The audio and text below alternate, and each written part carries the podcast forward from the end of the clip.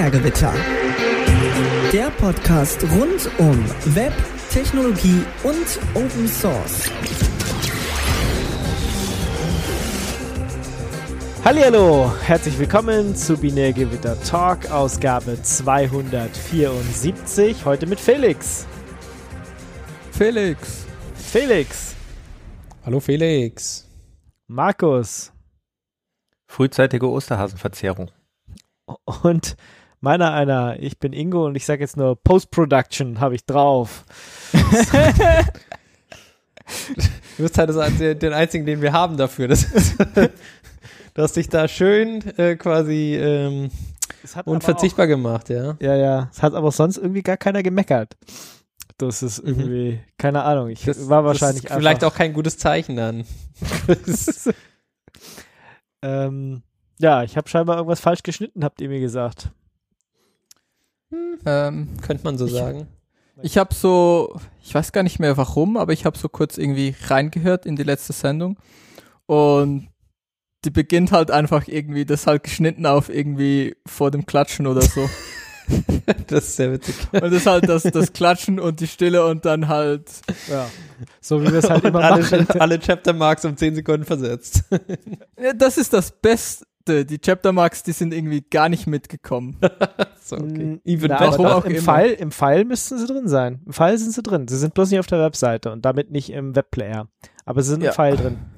Da okay, weiß stimmt. ich auch nicht. Da hat Auphonic irgendwas, weil ich, ich habe mhm. die Sendung Mr. zweimal. Auphonic wieder.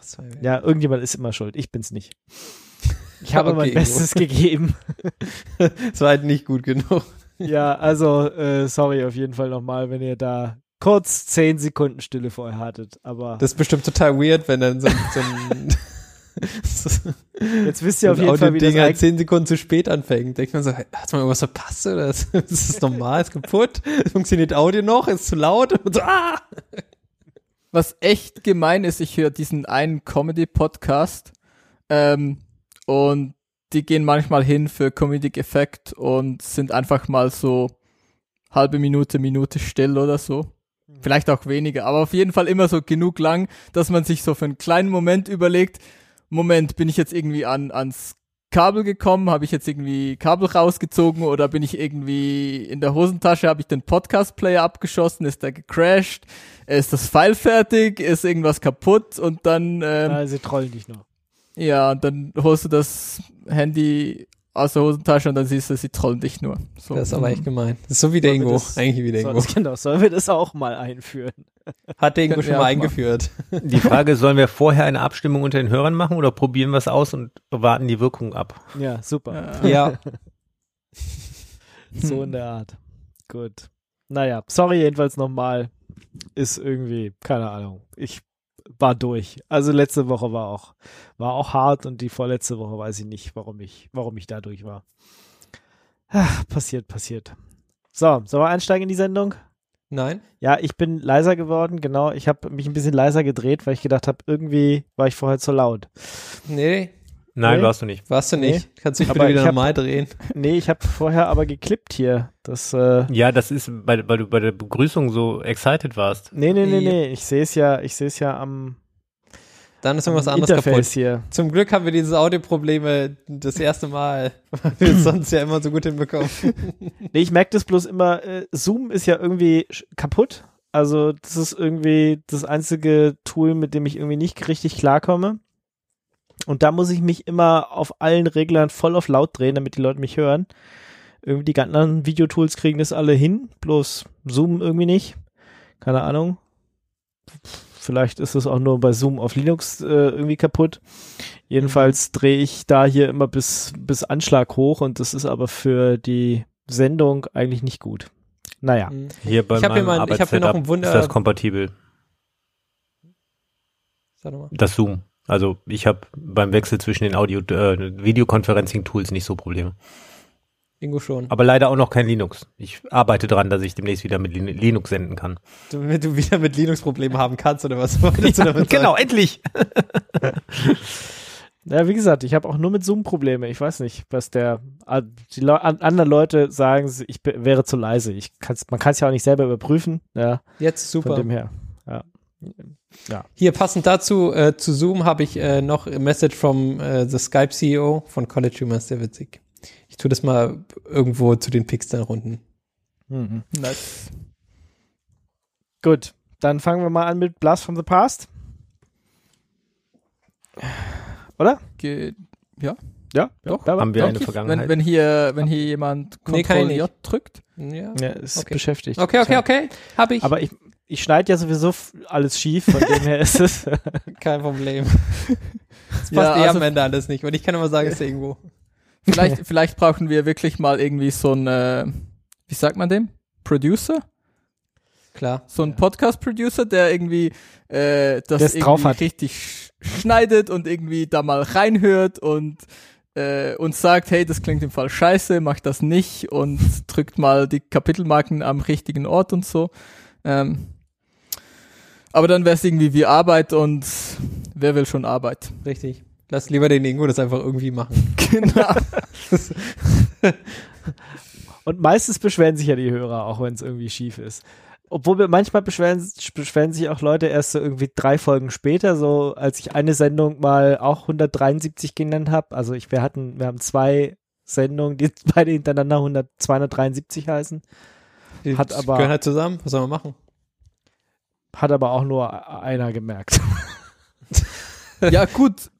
Die Frage ist halt, wenn das irgendwie richtig in deinem Podcast-Player auftaucht. Ja, das war auch nur der Pfeilname. Das merkst du nicht. Du Also außer- Pfeilname, als ob ein Pfeilname.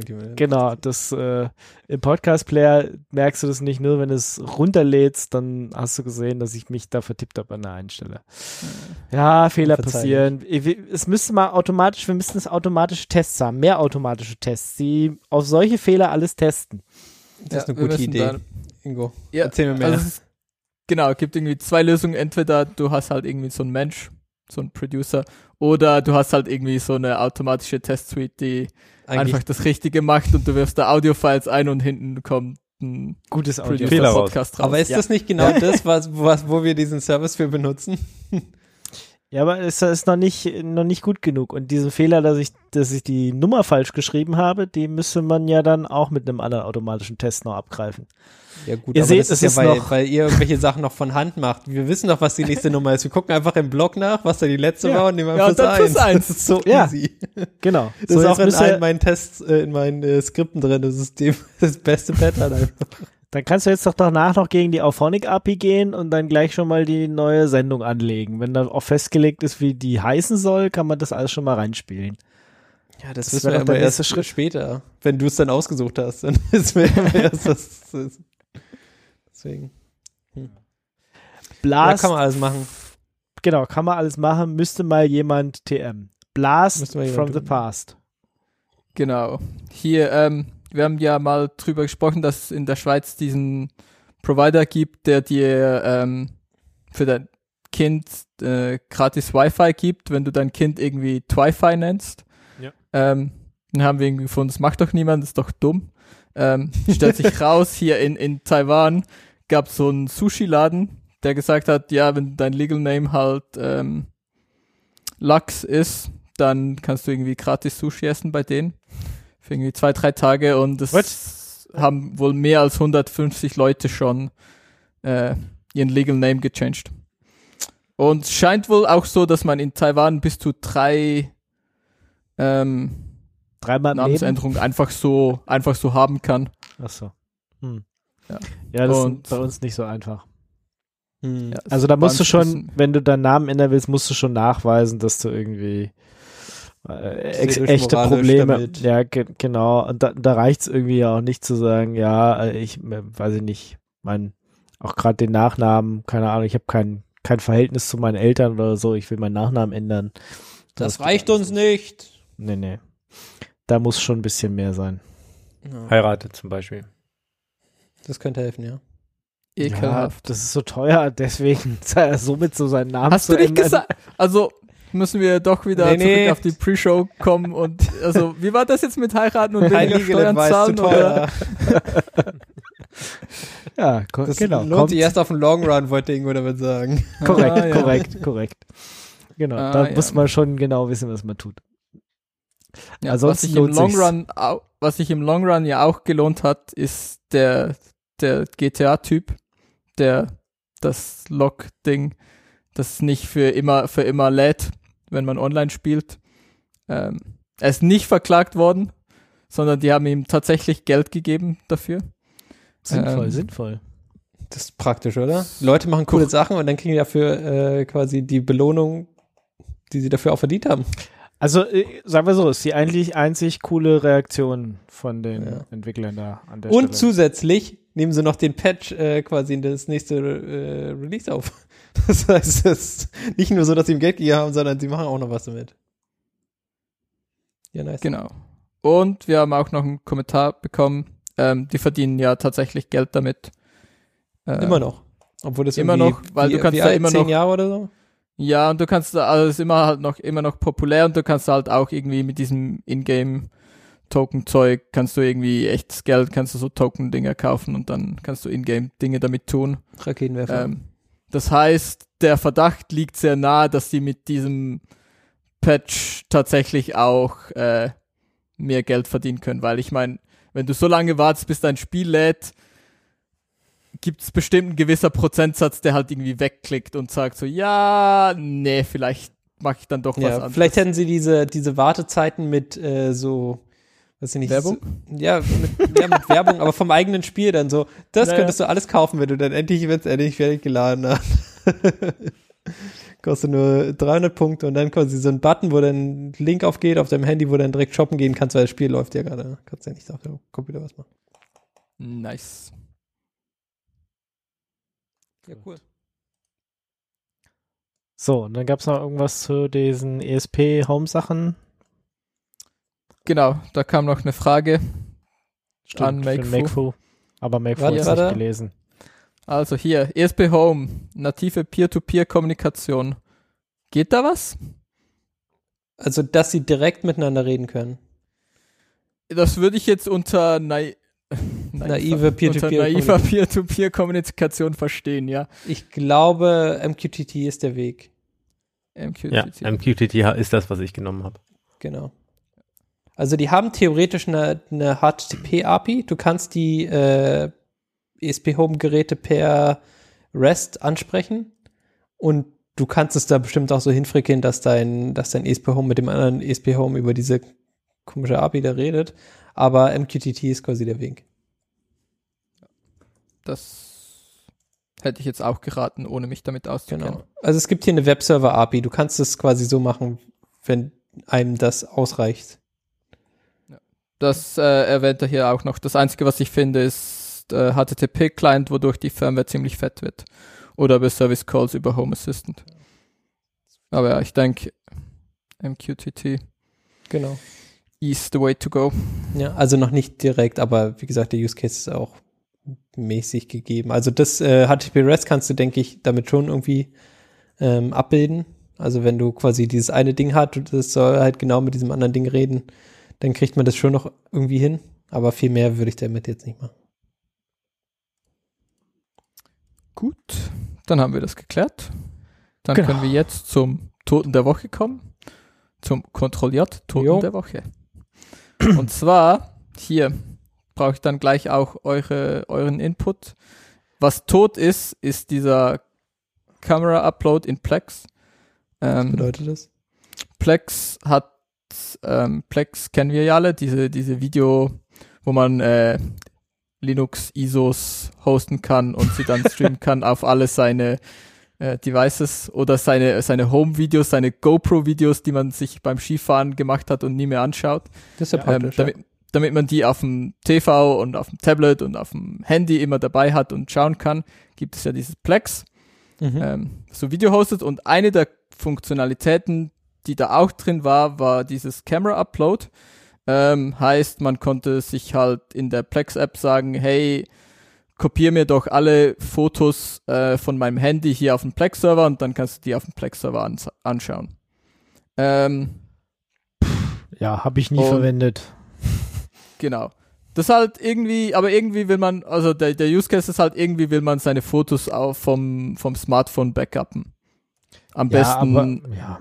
Automagisch. Genau, mache ich jetzt mit die Frage Nextcloud. ist, genau, Nextcloud, die Frage genau. ist, ist Nextcloud the way to go oder Ja. gibt's da irgendwie bessere Nee, Nee, Nextcloud. W- Nextcloud Way to Go und dann äh, kannst du das nach PhotoPrism mit diesem super Integrator rein, Super rein, rein Ja, integrieren. oder ich benutze dafür die Apps von meinem NAS, äh, in meinem Fall ein QNAP und ähm, lass dann die Fotos, wenn ich im WLAN zu Hause bin, dahin pushen. Das äh, Laden auf die Nextcloud war mir zu nervig, weil ich das Zeug eigentlich nicht online auf der Nextcloud haben will, sondern lieber einfach auf meinem NAS und äh, da tut mir der Speicherplatz weniger weh. Hä? Und wo läuft deine Nextcloud? Nicht auf dem NAS? Nee, die läuft auf einem richtigen Server, irgendwo in einem Rechenzentrum. ja, Ah, aber ja, okay. den betreibt man ja auch selber, von dem her ist es, so, ob ich den Speicherplatz jetzt da verbrauche oder da, ist irgendwie. Ja, aber weißt du, mein, mein NAS hat ein ordentliches RAID. Der Server auch, aber den Server sichere ich ja nochmal zusätzlich. Und dann machst du so rollierende Backups und dann multipliziert sich, äh, zum Glück hat man ja mittlerweile die duplizierende Backups, aber trotzdem ist der, der Rattenschwanz, der ein Byte auf dem Server nach sich zieht, länger als der, den ein Byte auf meinem NAS nach sich zieht. Ja, aber dafür hast du ein Backup. ja, Also, ich, aber trotzdem muss ich also, kümmern. ich meine, ich mein so, ja, du brauchst weniger Speicher, aber dafür, wenn es weg ist, verlierst du deine Fotos und irgendwie, also, aber ja, also kannst du machen, wie du willst, aber ist dann halt falsch. nein, nein, es sind unterschiedliche Backups. Es sind auch unterschiedliche Backup-Strategien. Ah, ja. Ja, sehe ich jetzt nicht ein, dass die, die Fotos weniger wichtig sind als irgendwie Nee, das habe ich auch nicht gesagt. Es sind halt unterschiedliche Wege, die das Ganze nimmt. Hm. Na gut. Mäßig überzeugt. Aber ja, ich sehe schon, der, der Way to go ist, dann muss ich mir wohl mal eine Nextcloud aufsetzen. Ne? Ja, Nextcloud macht das. Fuck. Team Nextcloud. Team Nextcloud. Also, ja, also so mache ich's. Ansonsten kannst du natürlich auch irgendeine der Hersteller-Clouds nehmen, also was weiß ich, bei Apple in die Cloud laden oder bei Ja, Google in nein. die Cloud laden.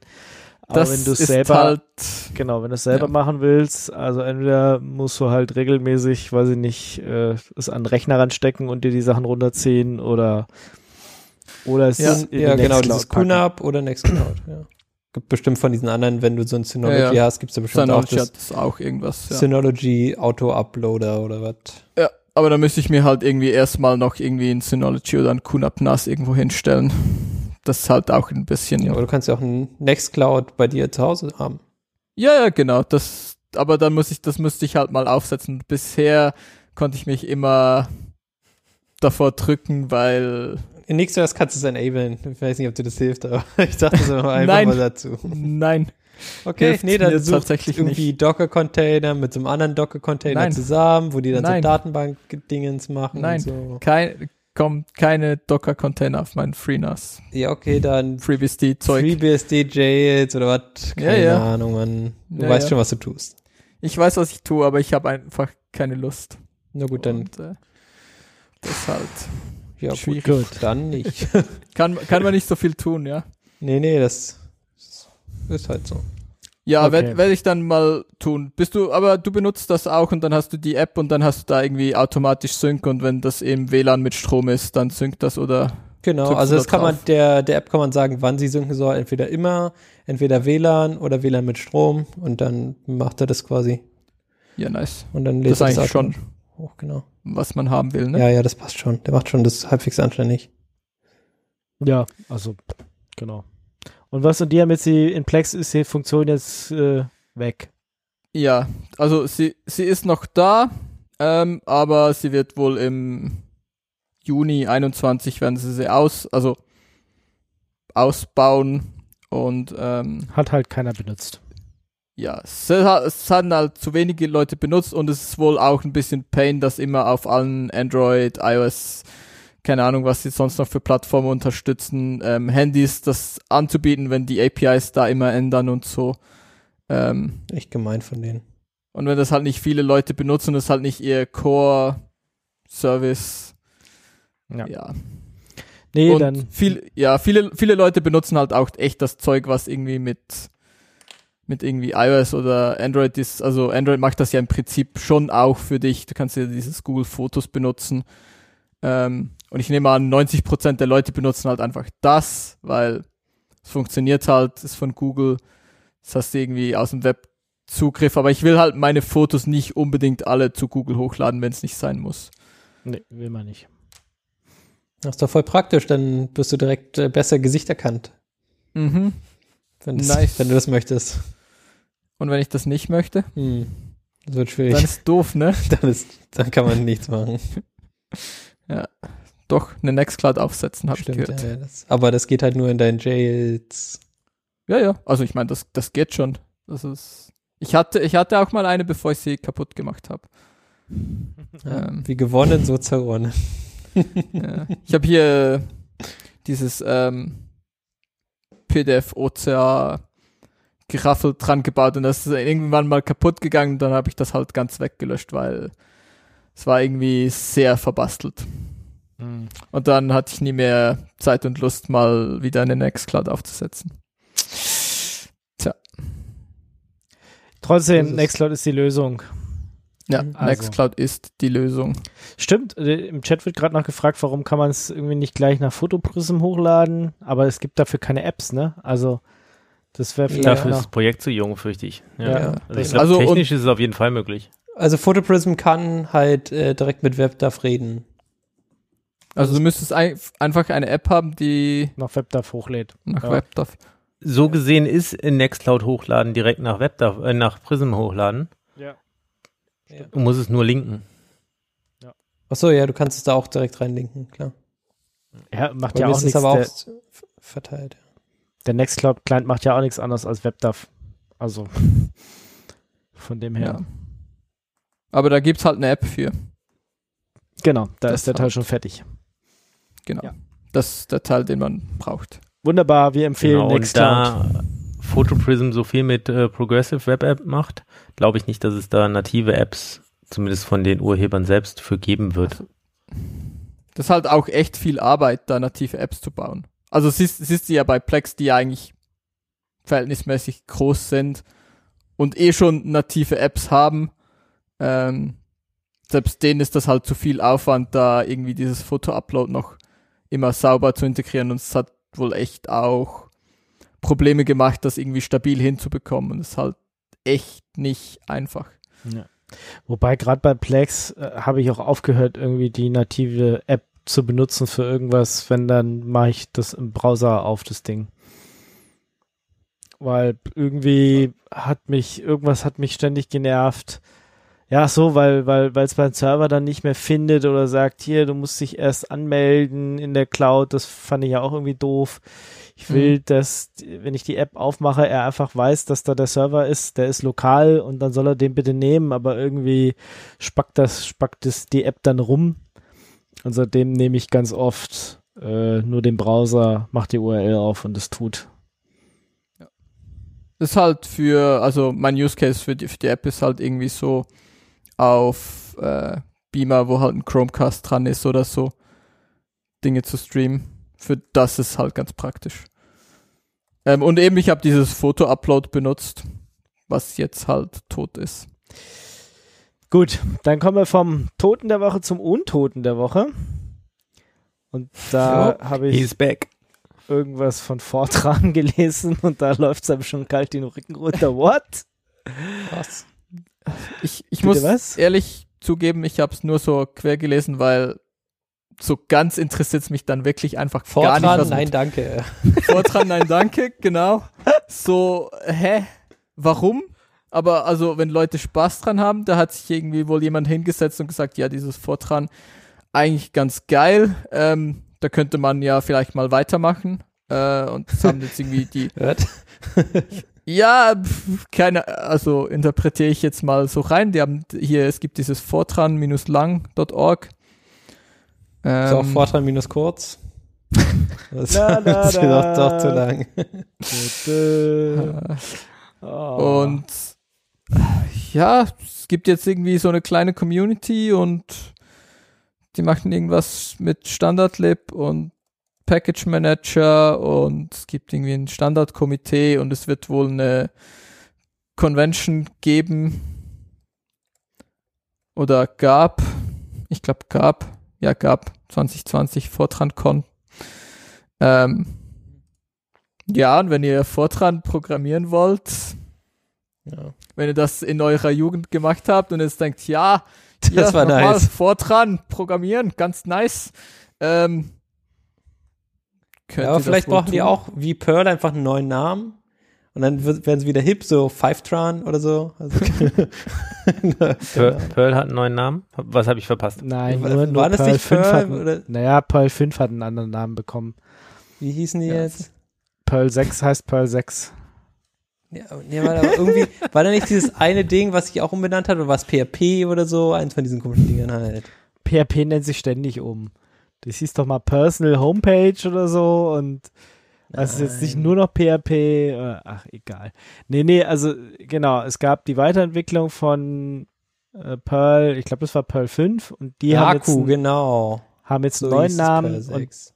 und Perl 6 heißt jetzt aber wieder Perl 6 oder so.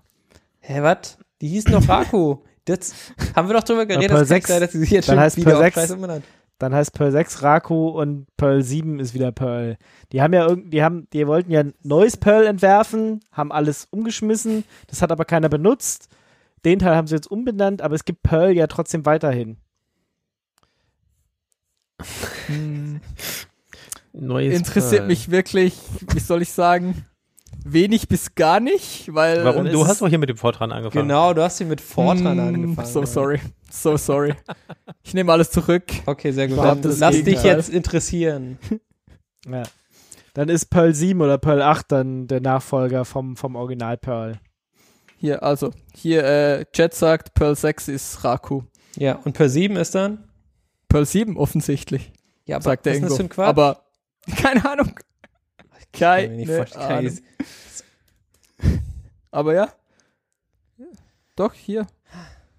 Und, sehr gut, Pearl 7 äh, is going to be Pearl äh, 5 äh, 3.2 mostly. Also Pearl 7 ist vermutlich eher wieder Genau.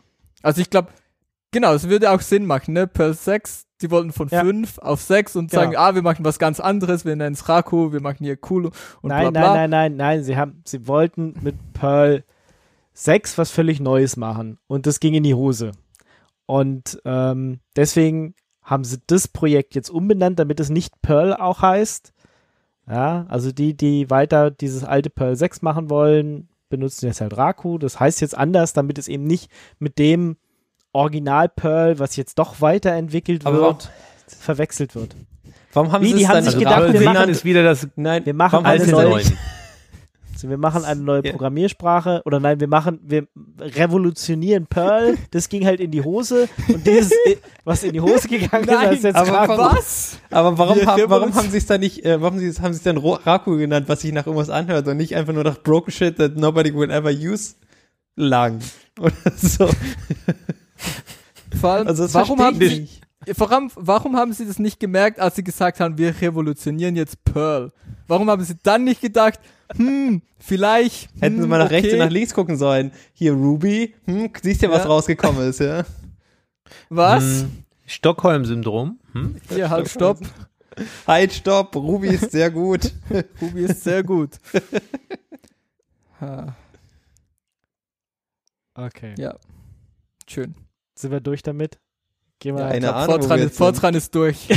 Fortran ist durch. Von. Ruby und Pearl haben wir keine Ahnung. Äh, von Was? wem wir auch nur so ein bisschen Ahnung haben, der jetzt auch wieder da ist, ist RMS. Der hat jetzt auf irgendeiner Konferenz angekündigt oder auf irgendeinem Streaming-Ding. Er ist wieder da. He's I'll back. be back. Und er ist zurück als Head von der FSF, oder? So war das doch. Er ist doch jetzt. Chair-Mitglied oder so. Ja. Board, Board of Directors, keine Ahnung. Mhm, Irgend genau. sowas. Ja, wie finden Ja, wir nice. das? Ich finde das sehr, sehr gut. Es gibt viele Leute, die finden RMS nicht gut, aber ich finde ihn sehr gut. Ich, äh, keine Meinung. Keine Okay. Meinung zu RMS. Keine Meinung. Keine Meinung zu. Du, zu RMS muss man eine Meinung haben. Entweder man Nein. findet ihn gut oder nicht. Aber du kannst nicht Nein. keine Meinung haben. Ich kenne ich kenn lustige Geschichten von RMS. Ja klar, Ähm. alle kennen die lustigen Geschichten, wo er irgendwas von seinem Fuß gegessen hat oder wo, Nee, nee, nee, wo, nee. wo ich der Pinguin mit seinen Haaren sich gepaart hat. Und es Kennt doch ich mein- jeder. Ist, Ich meine so Geschichten wie, dass er nicht in, in Hotels geht, weil die Buchungssoftware da nicht äh, freie Software ist. ja, ist ja auch Und dann schläft er bei irgendwelchen Leuten auf, auf dem Sofa. Außerdem gibt's da free, free Lunch. Das Ja, kriegst du im Sofa im Hotel. Wir haben doch alle schon auf Sofas geschlafen bei anderen Leuten. Also von dem her, und der macht es halt auch noch, wenn er 60 und 70 und 80 ist. Ist doch irgendwie sympathisch. Ich Ja, aber sein so- Grund, sein Grund ist halt so. Ach, das die Leute, die Konferenz hat ihm halt irgendwie ein Hotelzimmer gezahlt und organisiert. aber und er ist halt einfach so ein Natural Couchsurfer. ja, Ist Ja. egal, ob du einen, einen Hotelplatz findest. Du kriegst auch einen Platz unter der Brücke, aber die Frage ist, ob du den willst, ja. ja, ja, ja. Nee, also, pff, sag ich ja. Kann er tun. Also ich finde, Ich, also ich, ich habe also das Video, was da verlinkt ist, ist ja, ist ja relativ kurz, wo er sagt, er ist jetzt zurück und äh, manche finden es cool, andere äh, nicht so. So den letzten Satz fand ich dann eher als, als Drohung, so diesmal wird er aber nicht nochmal zurücktreten. Das sondern ich wird erschossen oder was ist das? Ja, das habe ich. Das war echt auch, was ich mir dabei gedacht habe. Das Also- nächste Mal ist er einfach schon tot, weil der Typ ist doch echt auch alt, nicht? Keine Ahnung. Ja, wir sagen Ja, ja, das schon manchmal, da wird sich RMS im Grabe umdrehen. Das ist doch so ein, ist doch so ein Spruch, ne, den man bringt. Ja, hm. Ähm, ja, also ich fand diesen, diesen, diesen Halbsatz dann am Ende, weiß ich nicht, etwas unglücklich, so nach dem Motto, okay, Aber ja, ich- schön, ich meine, bin es- zurück, aber äh, nochmal werdet ihr mich nicht los. Ja, Also ich aber ich mein- meine, er ist halt wirklich BDFL, ja. Benevolent Dictator for Life, ja. Und er meint es fucking ernst. Und nicht so wie Guido von Rossum, der jetzt einen Rückzieher gemacht hat, weil irgendwie Leute böse waren zu ihm oder so. Das, das ja. hm. Das ist gar nicht so alt, der ist nur, das ist keine 70. 60. Ja, das ist 68. Tja, dann werden wir ihn schon noch so 20 Jahre an der Backe haben. Das ist nice. Nehme ich mal an. Aber ja. Äh, Ja, und er soll einfach Ja. immer noch äh, irgendwo hingehen und äh, quasi freie Software ähm, und die Leute bringen. Und äh, was die Bedeutung von freier Software und so. Und er steht ja auch für was. Ist ja, ist ja eine Ikone. Was, Ja. Warum ist er nochmal zurückgetreten? Wegen, wegen welchem Quatsch? Na, wegen diesen Kinderporno-Geschichten. Also, ähm, Aber Wegen der unglücklichen Äußerung dazu, ne? So, ja. mehrerer unglücklicher Äußerungen. Also ich meine, wäre es nur eine gewesen und hätte er sie revidiert, wäre es wahrscheinlich auch nicht so weit gekommen, aber da waren wohl einige solche Kommentare und auch ja, mehrere Posts und, und auch wahrscheinlich längere F Verflechtungen so in die Richtung. Auf der einen Seite, viele tun es ab und sagen, ja, es ist nicht so, oder es kommt nicht so rüber, wie es bei uns dann ankommt, sozusagen. Auf der anderen Seite, ich finde es kritisch. Ja, das Ja, das ist äh, immer blöd. aber, aber ja, auf der anderen Seite ist er natürlich auch so ein streitbarer Mensch. Habe ja, glaube ich, auch schon mal mehr, mehrfach äh, gesagt, äh, als ich ihn mal getroffen habe. Danach war ich irgendwie etwas perplex und fand ihn dann nicht mehr so cool wie, wie, wie vorher. Nachdem ich ihn mal interviewt hatte, habe ich gedacht, okay, das ist ein sehr komischer Typ und er hat sehr seltsame Ansichten. Ich finde es total Radio toll. Talks.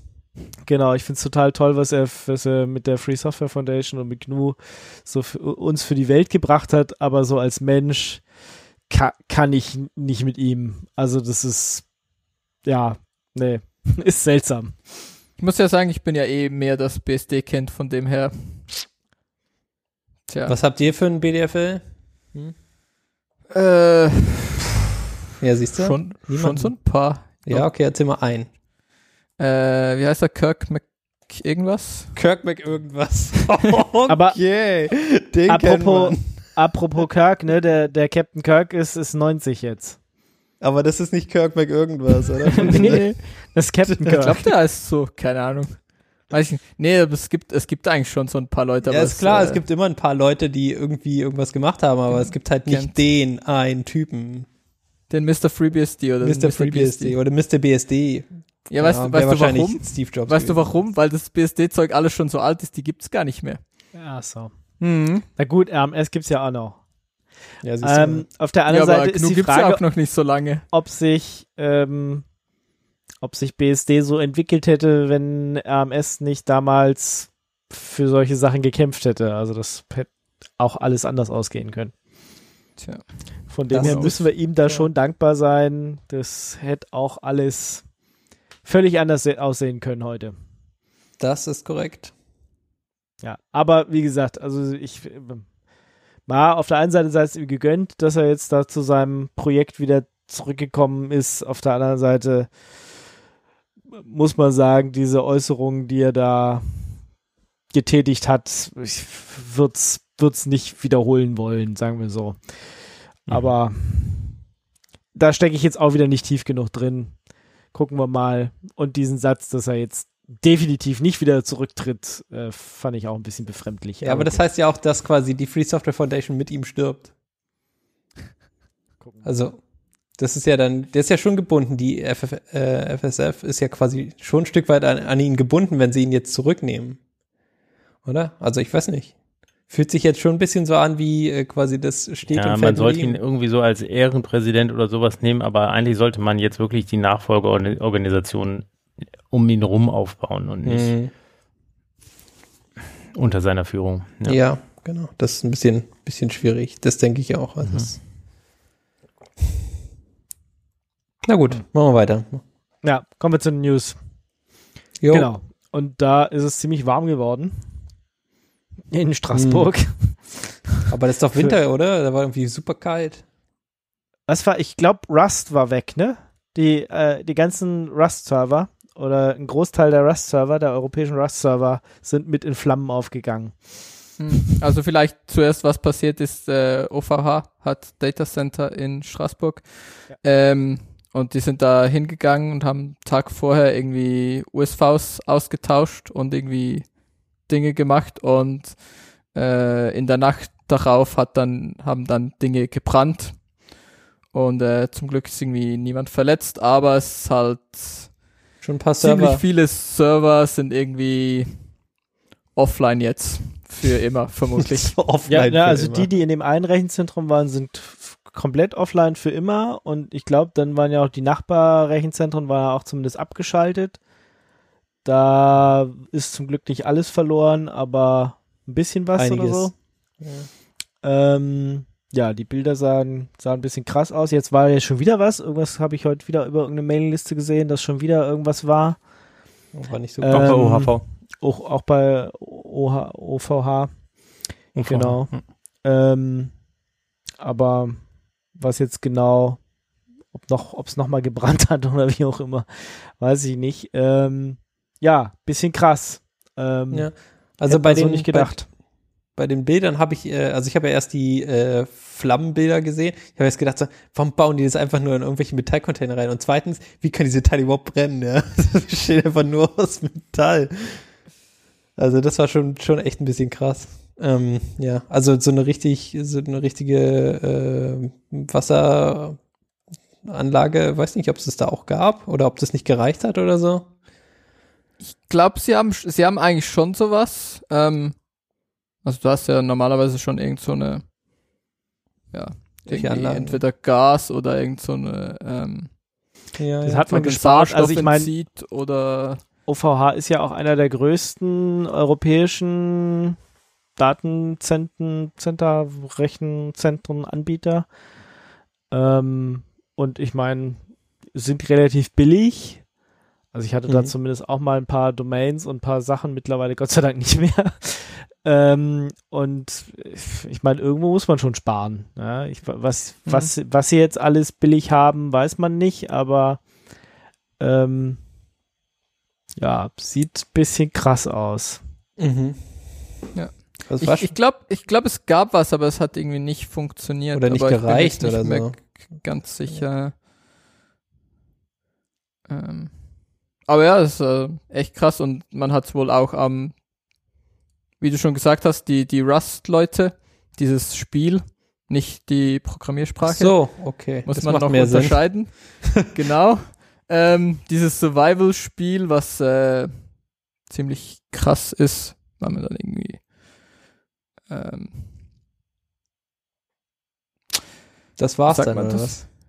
Ja, die haben irgendwie, also ich habe es nur so irgendwie am Rande gesehen, aber die haben irgendwie wohl ihre Server da gehostet gehabt und da irgendwie keine Backups und so.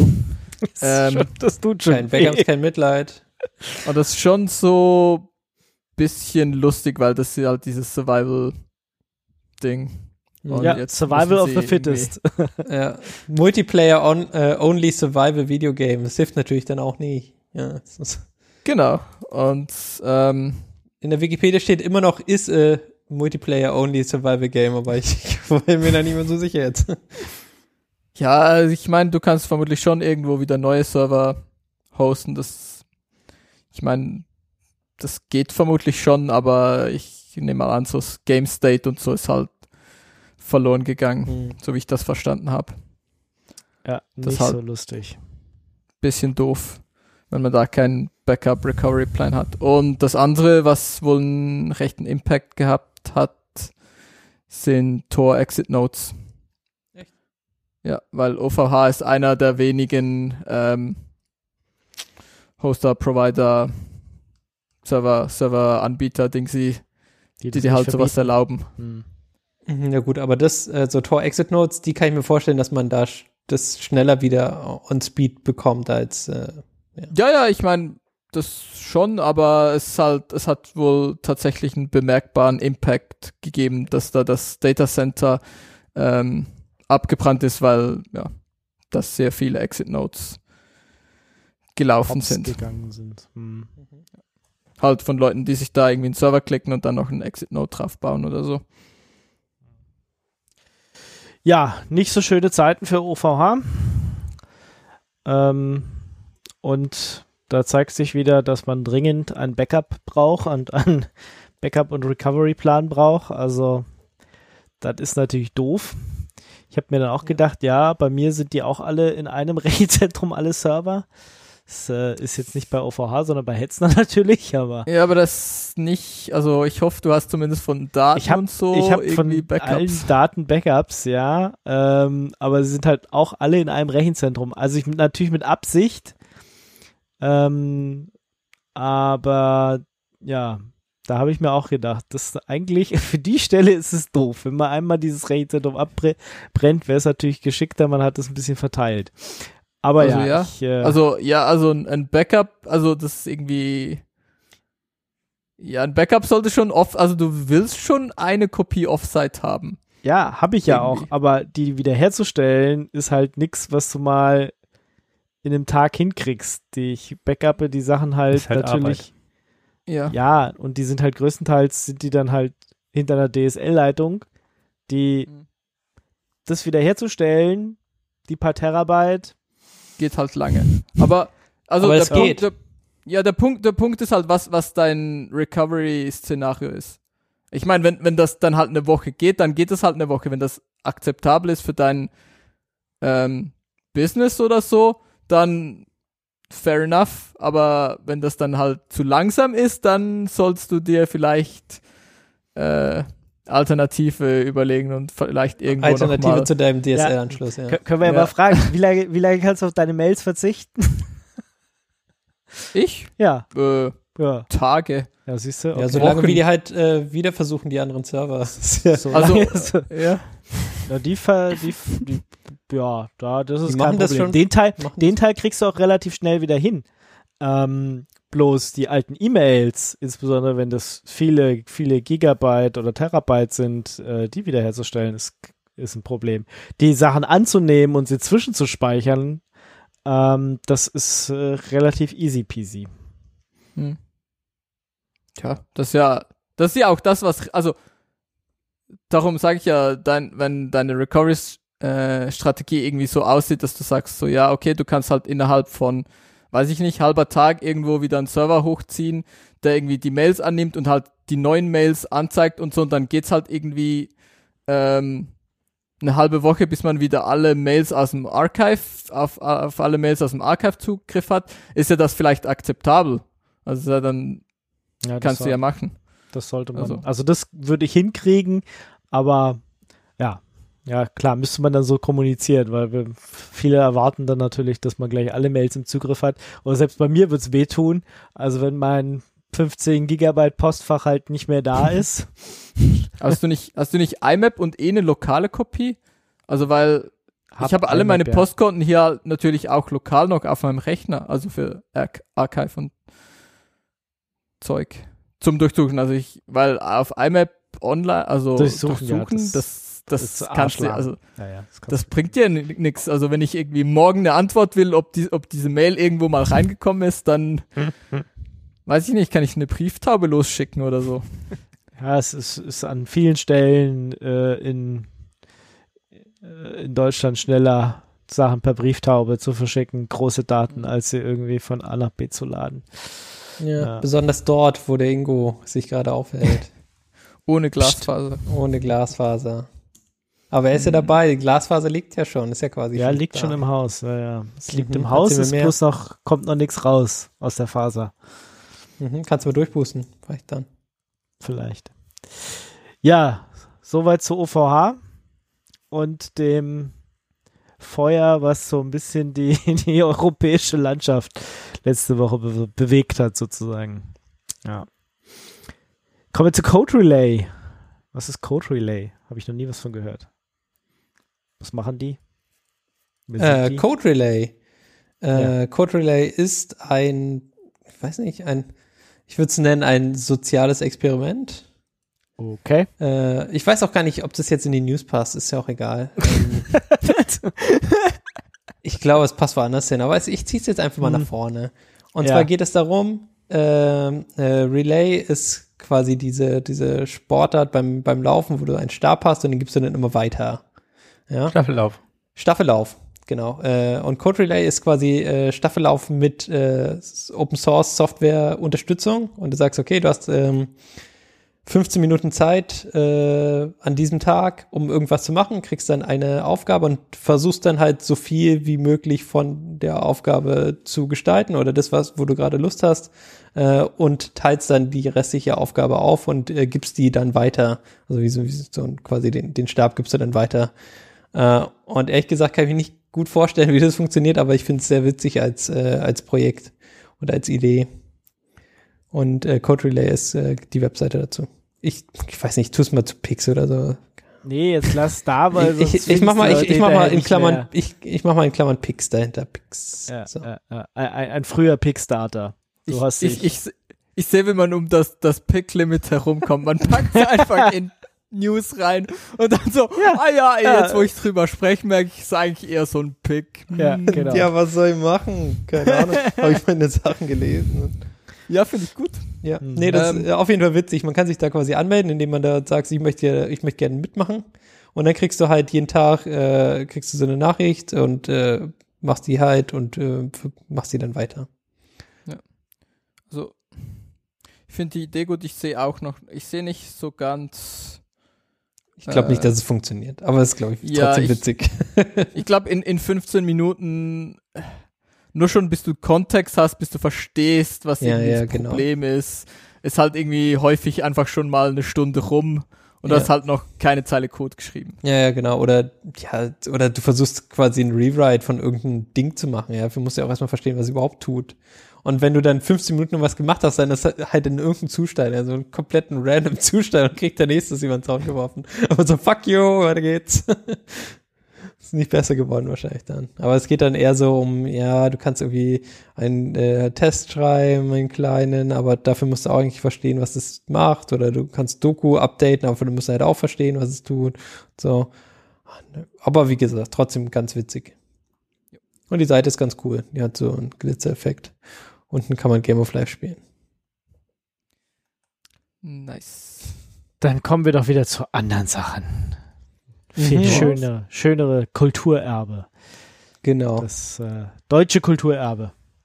Ah, hier aus der äh, Premium-Seite tarnkabe.info gibt es bestimmt noch eine andere, bessere Primärquelle dafür, die ich jetzt aber nicht rausgesucht habe.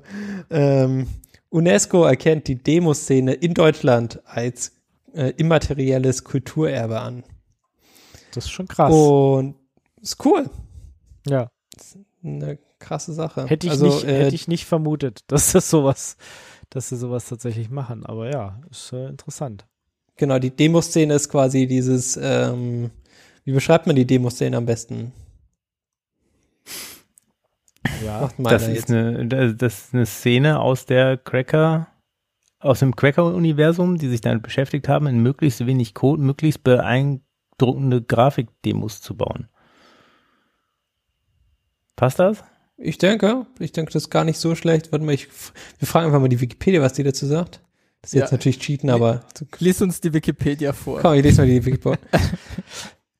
Ja, ist die Frage, ob man es wirklich mit Cracker-Szene schon oder ob äh, Also es es, nicht kommt, einfach. von- also es kommt aus dem, oder? ja, Das aber habe ich es irgendwie auch nicht? gedacht. Also es hat sich irgendwie, also ist irgendwie was eigenes mittlerweile, aber Ist, Ja, okay. ist es aber in dem entstanden oder in dem auch lange Zeit gepflegt worden? Also ja gut, dass die, es äh, die da, da Demoszene gepflegt worden ist, ja, aber das, aber gab es die nicht schon vorher?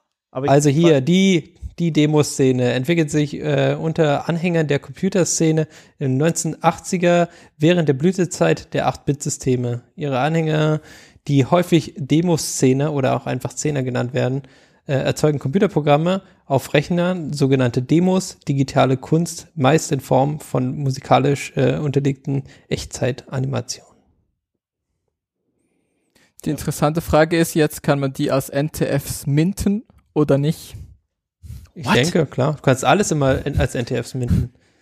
Äh, und wenn du jetzt quasi hier von Skid Row oder sowas ähm, diese 8-Bit-Musik hast, und die kannst du natürlich auch als NTF minden. So, Ja. Ist nice. Sollten wir vielleicht tun. Kannst, kannst du aktuell viel Geld machen, habe ich gehört. Äh, Yep, richtig, richtig viel Geld. Das war jetzt aber schon wieder ein, ein Abstieg in eine andere Richtung. Ja, es tut mir leid. Hier, keine Blockchain. Kein Keine Problem, Blockchain hier. wieder gerne. Vielleicht solltet ihr das noch kurz erklären. Worum geht's gerade? Okay, jetzt komm, sag doch mal, was, was Uh. NTFs sind. Jetzt, also ich habe ich hab, Also, also ich habe noch, ich habe noch weniger Ahnung als, als ähm, sonst schon immer, ja. weil ich habe mich natürlich nicht damit auseinandergesetzt. Perfekt. Aber NTFs sind irgendwie, ist irgendwie so ein bisschen wie Blockchain, vielleicht. Oder auch nicht. Okay. Auf jeden Fall sind das oh so. Gott, das fängt nicht gut an. Erzähl mal weiter. Ich, ich sage ja, ich habe keine Ahnung. Es sind irgendwie ähm, digitale Artefakte, die du dann handeln kannst. Ähm, und dann gehören die halt dir, du kannst die dann halt kaufen. Und es ist halt Genau. aktuell irgendwie wegen all diesen Bitcoin, Ethereum Leuten und so ist halt echt viel Geld drin. Also dass dann da halt irgendwie so ein Bildchen oder so ähm, oder so ein kleiner Videoclip und dann kaufst du dir den halt. Okay. Und ein NTF steht irgendwie für weiß ich nicht. Non-Futurable Tokens, oder? Ja, also genau. N- NFTs wäre es dann, aber. Naja, NFT? NFT. hätte ich jetzt Ja. gedacht. Ja. Ähm, genau, ich versuch's auch nochmal. Das, Das ist, ist auch nochmal. quasi digitale Kunst, die du besitzen kannst. Also das ist nicht so wie, ja, du copy-pastest quasi dieses das lustige Bild von irgendeiner Seite, sondern du Mhm. bist der Besitzer von dem Ursch von dem Original, ähm, von, von einem, von einer digitalen Kunst. Und das wird dann halt in der Blockchain Voodoo abgelegt. Und da steht dann drin, diese Person äh, gehört, dieser Person Dieses- gehört dieses genau dieses Ding. Original. Ja, okay. Mhm. Genau, und das ist so die Idee. Und, ähm, Also du kannst als Künstler kannst du es quasi wirklich verkaufen und sagen, genau, du verkaufst ein digitales Original. Bild. Genau. Mhm. Ja, und du das, kannst das halt ging sagen- halt vorher nicht so gut. Ja, und du kannst halt sagen, ich verkaufe irgendwie eins oder zehn Stück davon und dann kannst du es halt künstlich limitieren und dann können es halt zehn Leute besitzen oder eine Person kann das dann halt besitzen. Ja. Also in den meisten Fällen ist es schon so, dass es nur einmal äh, verkaufst auch, dass du quasi einmal dieses, äh, du verkaufst ja kein Recht oder so, sondern verkaufst das, das Artefakt selber. Und es funktioniert, äh, so wie ich das verstanden habe, so, dass du ein Künstler bist und ähm, dieser Künstler, äh, das, das steht quasi, dass du derjenige bist, äh, kannst du mit deinem privaten Schlüssel nach äh, quasi äh, zeigen und dann signierst du das dieses äh, Bild und dann verkaufst du quasi dieses ähm, oder dieses Bild oder das, ähm, deine Kunst und äh, signierst die quasi mit deinem äh, privaten Schlüssel und legst es so in eine Blockchain ab. Und äh, dann steht da, das gehört mir gerade, also wenn ich das gemacht habe, und dann kannst du dieses, äh, dieses, ähm, ja, dieses dem, demjenigen gehört, das kannst du dann halt weiterverkaufen. Okay. Und, also ich äh, kann es ist so- gekauft haben und später weiterverkaufen. Richtig, richtig. Genau, das ist die Idee. Du kannst es äh, ohne Probleme dann äh, an andere Leute weiterverkaufen oder tauschen oder handeln oder was auch immer. Und irgendjemand macht dann irgendwann mal ein Museum mit so digitaler Kunst auf. Ja, hoffentlich. Und ja, so typische Sachen sind halt äh, die das äh, Neon Cat GIF, also diese Katze in einem Toast, Hm. die sich durch, durchs Weltraum bewegt, von dem Originalkünstler halt äh, als ähm, ja nicht als Recht, sondern als äh, Kunst selber verkauft. Also du, wie gesagt, man verkauft keine Rechte oder so. Es ist halt nicht so wie bei äh, Amazon, wo du dann halt das Recht kaufst, äh, einen Film zu gucken, sondern du kaufst den kompletten Film, wenn, wenn das quasi so laufen Ja, aber also durch das, dass es ja irgendwie digital ist, ist es ja trotzdem irgend so ein. Du hast ja nichts. Du kannst ja. Ja, du hast quasi eine Urkunde, dass es dir gehört. Mhm, genau, genau, genau, Du kaufst Ich halt mein- das Recht, dass du sagen kannst, das ist meins. Ja, richtig. Aber äh, Aber es kann halt niemand anders sagen. Und äh, ja, genau. Aber es kann halt jemand anders kann halt die gleichen Bits auch haben. Ja, ja, genau. Bild Das, aber in, aber so. wenn er, wenn er die gleichen Bits hat, äh, dann ähm, könnte man halt nachvollziehen, dass dir dieses Bild gehört eigentlich. Ja, genau. Ähm, was halt, also- äh, was halt spannend wird, ist, wie es denn ist, wenn du von jemandem, äh, von einem Künstler dieses Kunstwerk oder was auch immer gemacht hat, kaufst und das dann im ganzen Internet verwendet wird für andere Sachen. Weil du hast ja eigentlich, du hast ja eigentlich dieses Recht auf dieses, äh, also es ist ja eigentlich deins. Und wie das dann rechtlich ist, mhm. Hm, keine Ahnung. Ja, weil wenn, wenn es deins, wenn es deins ist, kannst du darüber bestimmen und müsstest eigentlich Kannst du darüber äh, verfügen, unter, ja, genau. ja, müsstest auch Nutzungsverträge schließen können. Da muss man dann aber natürlich erstmal gucken, ob das die Gerichte dann auch so sehen. Ja, aber ja, genau, theoretisch genau, sollte das so sein. Also ich meine, das Ja. ist wie wenn ich, wenn ich ein Gedicht schreibe oder einen Roman schreibe, dann äh, sind die Urheberrechte auch bei mir und äh, Mhm. solange ich nicht alle Rechte an irgendjemand verkaufe, kann ich äh, entscheiden, wem ich welche, welche Nutzungsrechte einräume und welche eben nicht. Und was Mhm. er dafür bezahlen muss oder eben doch nicht. Ja, genau. Das ist, wie gesagt, äh, noch ein Stück weit offen, ist aber gerade heiß. Hot. Genau. Das ist irgendwie. Und es ist auch irgendwie aktuell super, super viel Geld drin, irgendwie, weil. Das ist halt auch gerade der, der Anfang, ja. Also ich meine, Ja. das ist ganz Jeder am will der Anfang Erste halt so, sein. Mhm. Genau, für, für so Kunst willst du auf jeden Fall der Erste sein, weil dann kannst du sagen, ich habe das erste Bild, was in dieser Blockchain quasi aufgenommen wurde, gekauft. Und das ist krass, weil das hat dann nicht nur den Wert äh, von diesem Künstler als äh, Kunstwerk, sondern es hat auch noch den Wert als das Erste. Und Leute lieben das Erste zu haben. Und es wird für immer halt in der Blockchain so drinstehen. Es wird sich nicht ändern. Das ist, äh, du wirst quasi immer nachvollziehen können, dieses Ding war immer das erste, was jemals quasi so verkauft wurde. Solange es äh, Computer gibt, die diese Blockchain noch äh, besitzen oder anzeigen können, weil wenn Genau, also es, das läuft wenn in der alle Ethereum. ja, wenn alle Miner entscheiden, ach, Ethereum machen wir nicht mehr, dann gibt es halt nicht mehr, die Ethereum. Genau, aber dann, also es wird halt dann weniger wahrscheinlich durch solche Konstrukte, dass halt dann mehr Leute noch quasi den, ähm, ja, äh, diese Sachen benötigen oder am Laufen haben lassen wollen, weil halt da solche anderen Konstrukte mit drin hängen, wie jetzt dieses Kunstverkaufsdingens. Hm. Gut, gut. Interessant, Genau, also es- interessant. Das ist genau das. Mhm. Also könnt ihr euch ja auch mal entscheiden, digitale Kunst zu kaufen, wirklich zu besitzen, nicht nur, nicht nur schnöde zu kopieren. Nicht nur zu copy-pasten von irgendwie Facebook oder Funny, iFunny oder was weiß ich. ja, genau. So, dann Linux-Kernel-Teile gibt es jetzt irgendwie mit Rust oder irgendwas oder wie? Mhm. Was ist die News? Ich hab's. Genau, das ist, das ist quasi das. Ähm, der Linux-Kernel ist jetzt in der Next-Version vorbereitet dafür, dass du eigene Kernel-Treiber in Rust äh, schreiben. in Rust schreiben kannst. Also ist noch nicht alles in Rust umgeschrieben, was sich viele Leute gewünscht hätten. Ähm, aber es gibt jetzt quasi das Interface dazu, das machen zu können. okay. Also wenn du quasi jetzt einen neuen Treiber schreibst für deine super krasse Grafikkarte, die du selber gebaut hast, ähm, dann könntest du das in Rust machen, im Next-Kernel, also nicht in dem aktuellen, äh, der frisch ist, sondern in dem, in dem nächsten äh, frischen Kernel dort ist das vorbereitet.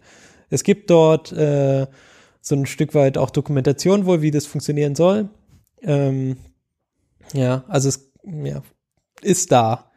Äh, was halt ein bisschen, äh, was immer noch ein bisschen spannend ist, ist äh, halt, dass der Linux-Kernel aktuell ja, mit einem GCC gebaut wird, aber äh, Rust selber nur mit dem anderen Ding baut, Klein. mit Clang. Und äh, die zwei Sachen sind natürlich ein bisschen äh, schwierig und äh, dadurch, dass es halt mit Clang äh, baut, unterstützt halt auch nicht so viele ähm, Architekturen, wie der Linux-Kernel selber unterstützen würde. Das ist ja, das ist ja vergleichbar mit dem, was halt mit äh, Cryptography, äh, mit dem Python, mit der Python-Library gewesen ist, wo ja Leute auch unglücklich waren, dass es dann nicht mehr auf ihrem Krebel-Computer funktioniert. Und ja, das kommt, äh, ist auf jeden Fall sehr spannend, weil ähm, wenn, wenn die Wahrscheinlichkeit dann geringer wird, dass Leute Quatsch machen und es dann noch im Kernel landet, ist doch irgendwie schon cool. Das wäre schon ganz gut, ja. Dass selbst wenn du das so, dir es so schwierig wie möglich gemacht wird, so quatschigen Quatsch zu machen, wenn du im Kernel läufst. Weil, ja, irgendwie so Memory Leaks und so sind ja doof, aber wenn sie dann noch im Kernel sind, ist halt immer so extra doof. Extra doppelt doof, ja. Das, das, das ist immer genau das Problem, ja. Ist quasi Will- noch eins zu tief. Ja, will man irgendwie nicht haben, kann dann, kann dann immer voll viele Dinge tun. Genau, ich habe noch den äh, Artikel verlinkt hier auf erwähnen. Ja, ist äh, sicher spannend zu sehen, äh, was das auch heißt für die Krepel-Plattform. Und ob es jemand, äh, ja genau, ob das jemand tatsächlich dann auch macht und äh, wie gut es dann überhaupt ankommt. Das ist ja auch noch eine andere Frage. Ja, aber ich meine, der, der Linux-Kernel unterstützt ja prinzipiell die Möglichkeit, äh, dass du nur bestimmte Module halt für dein, für dein Gerät Mhm. baust und dann machst du die, Die halt. Fra- Die Frage ist halt ein bisschen so, du hast dann irgendwie dieses tolle, keine Ahnung was, äh, Kryptomodul oder so, was du gerne hättest auf deiner Plattform und dann kannst du es nicht bauen. Hm. Es bringt dir dann halt nichts, dass du es aus, ausmachen kannst und dann einen Kernel bauen kannst, wenn da die Module dann nicht drin sind, die das du haben willst. korrekt, ja. Das wäre natürlich dumm, aber Aber wie gesagt, ich finde es trotzdem gut. Und ich hoffe, das wird mehr und besser und irgendwann unterstützt Clang noch mehr von diesen Krepel-Dingern und dann fangen, hören die, die Leute auf zu weinen. Das wird auch ganz nice. Okay, mein persönlicher Held der Woche Behörden. ist, ist der ja, ist der Landesdatenschutzbeauftragte von Mecklenburg-Vorpommern. Und der heißt Müll, Müller, heißt der, glaube ich, irgendwie. Äh, weiß nicht, wie mhm. Heinz Müller. Heinz? Heißt der Heinz Müller? Einfach den generischsten deutschen Namen. Ahnung. Habe ich mir jetzt ausgedacht. Hast du dir ausgedacht? Vielleicht heißt, Neben Ich Max. Mustermann, Heinz Müller. Doch, er heißt tatsächlich Heinz Müller. ja, ja. Ähm, und ähm, ja, der ist mein, mein persönlicher Held der Woche, weil er nämlich gesagt hat, also die Landesregierung sollte jetzt mal schleunigst äh, von diesen Microsoft-Produkten weg und ähm, müsste jetzt mal auf Open Source umsteigen. Und das mit diesem, also nur so kann man digitale Souveränität erreichen und überhaupt Datenschutz, weil das mit dem Office 365 und diesem ganzen Office-Quatsch und diesem Windows geht ja mal gar nicht. Ähm, ja, finde ich sehr gut. Erstens, dass er das sagt. Zweitens, dass er überhaupt, ähm, ja, wie, wie sagt man das, Awareness, äh, wie sagt man das auf Deutsch? Scheiße, fehlen manchmal die Worte. Ähm, die die Aufmerksamkeit. Hm? Das Bewusstsein dafür. das Bewusstsein, ja, genau, dafür schafft, ähm, dass das äh, gefährlich ist, sich da in eine Abhängigkeit zu begeben und eben Microsoft auch ja so Tendenzen hat, die wir alle nicht gut finden. Wie gesagt, äh, so, so lauter Tracking-Sachen einzubauen und Daten hin irgendwo abfließen zu lassen, die wir alle nicht haben wollen äh, in Amerika. Und von dem her sollte, sollte da eine Strategie her, die äh, auf Open Source Produkte setzt. Und ähm, klar, er ist natürlich Realist, meint er, Heinz Müller. Das, Das ist halt so, ne? unser bodenständiger. dass das jetzt nicht von heute auf morgen passiert, aber ähm, Von heute Das auf sollte- übermorgen wäre schon nice.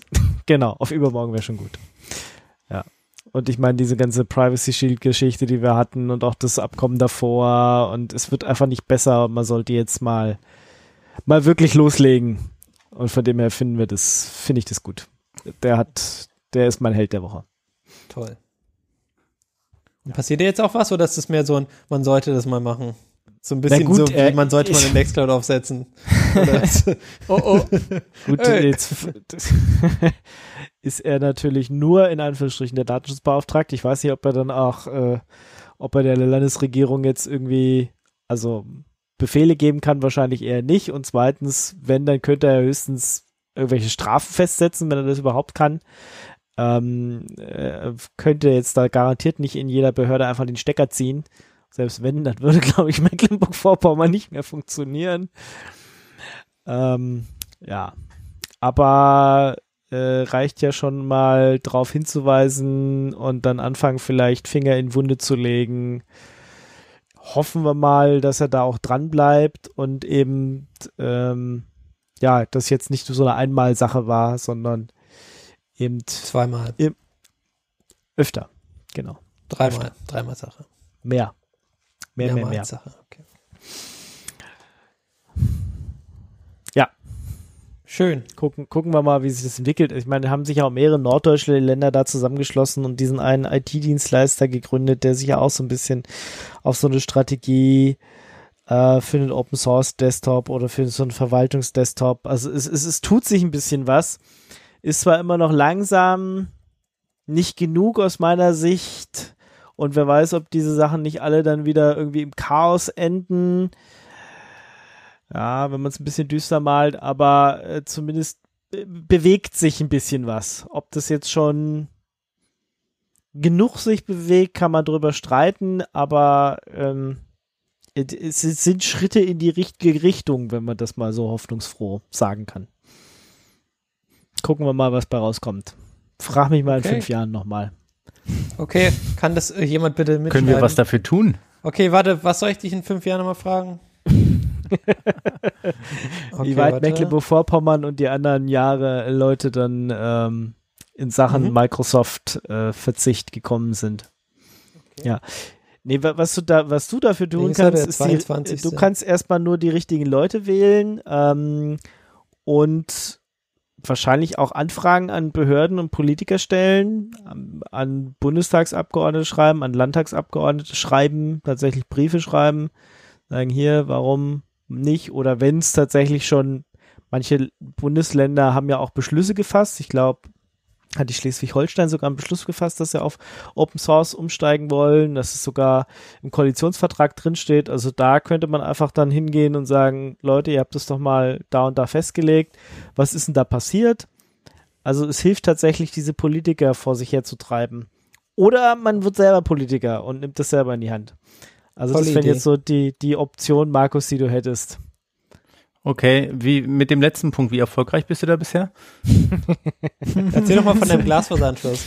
Äh, wieso? Ich habe ich hab einen Glasfaseranschluss, immerhin. Ja, toll, ich kann mir auch Ähm. ein G- Glasfaser vom, vom Aid holen und dann kann ich mir hinlegen. Das, äh, Was hat soll ich ja nochmal fragen? Wegen. Wie es aussieht mit dem Microsoft-Verzicht. okay, wegen Microsoft Verzicht. Okay, okay. Ja, da bin ich, ich. noch nicht äh, hoch genug in dieser äh, Politiker-Food-Chain gekrabbelt, dass ich da jetzt äh, wirklich. Wie viel wirst du denn schon bestochen? Wirst du überhaupt schon bestochen? Nee, da bin ich auch noch nicht hoch genug. Das reicht nicht. Da bist du noch nicht oben genug, ja. Ja, ja. Tja. Nee, also hier kann man, also auf der Ebene mit, mit Microsoft kann ich hier jetzt noch nicht viel dienen. Ja, das ist ähm, auf der Ebene passiert nichts, weil wir machen nämlich alles mit Papier. Wir brauchen überhaupt nichts, was digital ist. Habt ihr auch Faxe? Oder seid ihr soweit noch nicht? Ich glaube, die sind soweit noch nicht. Nee. nicht so schnell. Okay, 22. äh, März 2026 habe ich mir jetzt einen Reminder gesetzt. Ja, aber ich habe gehört, dass das Amt zumindest äh, als als ähm, als Lösung Jitsi einsetzt, wie wir hier jetzt auch gerade. Dein Ähm, Jitsi einfach oder wie man Nee, nee, nee, tatsächlich nicht meins. Nehmen wir mal von jitsi.org oder so. Fand ich schon mal gut, dass sie nicht irgendwie die ganze Zeit nur Microsoft Teams verwenden. Also von dem her, vielleicht, vielleicht ist ja noch nicht äh, alles verloren. Gut, also, wie gesagt, bleibt dran und wenn ihr was verändern wollt, also mein Tipp ist einfach die Politiker anschreiben. Ähm, das- Aber passiert da wirklich irgendwas? Ich kann mir das nicht vorstellen. zumindest antworten dir die meisten. Ja? Das ist aber nett. und auch die schon Sekretärin, Ja, also- wenn ihr Zeit hat. Ja, oder? aber das hilft tatsächlich, wenn die von so und so viel Bürgern Mails und Briefe, die stehen irgendwie auf dieses gedruckte Papier, ich verstehe es auch nicht. Also noch besser ist tatsächlich einen Brief zu schreiben. Ähm, ich habe es auch letztens gemacht am Bundestag und habe tatsächlich einen Brief zurückgekriegt hier von der äh, CDU-Frau, die hier für diesen, diesen Landkreis äh, antritt. Also selbst wenn ich natürlich äh, mit der Antwort jetzt nicht zufrieden bin, aber äh, selbst, selbst da, wenn du genug, wenn du genug selber Lobbyarbeit machst sozusagen und sie nicht nur Lobby von den, ähm, ja, von den Microsofts dieser Welt kriegen, das, das hilft. Okay, das Das heißt, hilft. ähm, es gibt ja eigentlich keine Authentifizierung auf der anderen Seite von, von Briefen, oder? das heißt, man könnte doch jetzt einfach quasi 15.000 äh, Personen in Deutschland sich aussuchen aus dem, weiß nicht, Telefonbuch oder was, was, was halt so gibt, ja. Und dann schickst du quasi Briefe, computergenerierte Briefe, die deinen Inhalt transportieren. Hat das schon mal Probier's, jemand gemacht? Dann, dann noch, dann noch ein bisschen randommäßig verteilt. Ne? Ja, ja, Die nee, äh, nicht alle- also so Daraufhin computergeneriert. wurden die Demonstranten, ja, davon, daraufhin wurden ja Demo, die Demonstranten gegen die Urheberrechtsreform als Bots denunziert. Weil ja, das kann ja gar nicht sein, dass so viele Leute Briefe schreiben. Ja, Stand du? dann ja im Raum. Da hat einer noch die Idee gehabt. Ist- ja, du wirfst es da einfach durch dieses äh, AI-Ding durch und dann fällt da halt immer ein bisschen anderer Brief raus. Nimmst hier den ähm, PDF-Generator, der so tut, als wenn das abfotografiert wäre. Ja. Ausgelassen und abfotografiert. als. Fax, als Fax wäre sicher auch, auch ganz nett. Aber nee, die Genau. Bundestagsverwaltung will die Faxe abschaffen. Ich glaube bis Ende Was? des Jahres. Das ja, ist- ja. ist doch Fax. Ja, aber wie, also, wie wollen die dann kommunizieren ohne Fax? Das ist eine gute das Frage, ja wollen die ja digital. Brief. Brief. Ah ja, E-Postbrief. Hm. Genau, wir Nee, der, der wird übrigens auch abgeschafft. Also zumindest, ich habe gelesen, die Deutsche Telekom will jetzt dieses DE-Mail nicht weiter betreiben. Also zumindest nicht weiter bewerben. Ob sie es überhaupt noch sinnvoll zukünftig weiter betreiben, steht noch im Raum. Finde ich ja schon mal auch so. Ja, wir haben versucht, dieses, dieses Mail-System irgendwie für Deutschland zu machen und das mit mehreren Millionen irgendwie gepusht, stellt sich raus, will keiner benutzen. Ach was. Ähm, jetzt wir hatten aber viele gute, gute Sonderoptionen für uns da, da Gut, schon ausgedacht. Also, war, war ja auch, äh, wie sagt man, dumm. Also, äh, ja, das war das hat sich Problem. hier- ja. Hat sich ja abgezeichnet. Hätten wir nicht Ja, wissen aber können. weißt du, da, da hat ja die Regierung ein Gesetz dafür gemacht und äh, es wurde beschlossen und von Mhm. dem her müssen die Technologieanbieter ja in Deutschland auch sowas umsetzen. Hm, schön. Hätte man mal alles in Open Source gesteckt und was Sinnvolles gemacht, wären wir jetzt vielleicht schon weiter. Anstatt Ein irgendwie, bisschen wahrscheinlich, ja. ja, anstatt die E-Mail zu verkacken, jetzt irgendwie dieses B, BA, BEA, Bundesdings hier Berufs Anwalt, Postfach, Anwalt, oder was? was- Postfach, was irgendwie auch nicht richtig funktioniert und auch nicht Ende-zu-Ende-Verschlüsselung ist, was irgendwie auch verkackt wurde. Also ich meine, man kann einfach auch Sachen mal richtig machen, statt sie einfach immer nur Scheiße zu machen. Nee, Ja. da gehören wir, da, da stehen wir zu. Ja, da sind wir einsame Spitze, Nee, genau. das, das können wir gut. Das können wir gut. Gut, genug auf Behörden rumgehackt.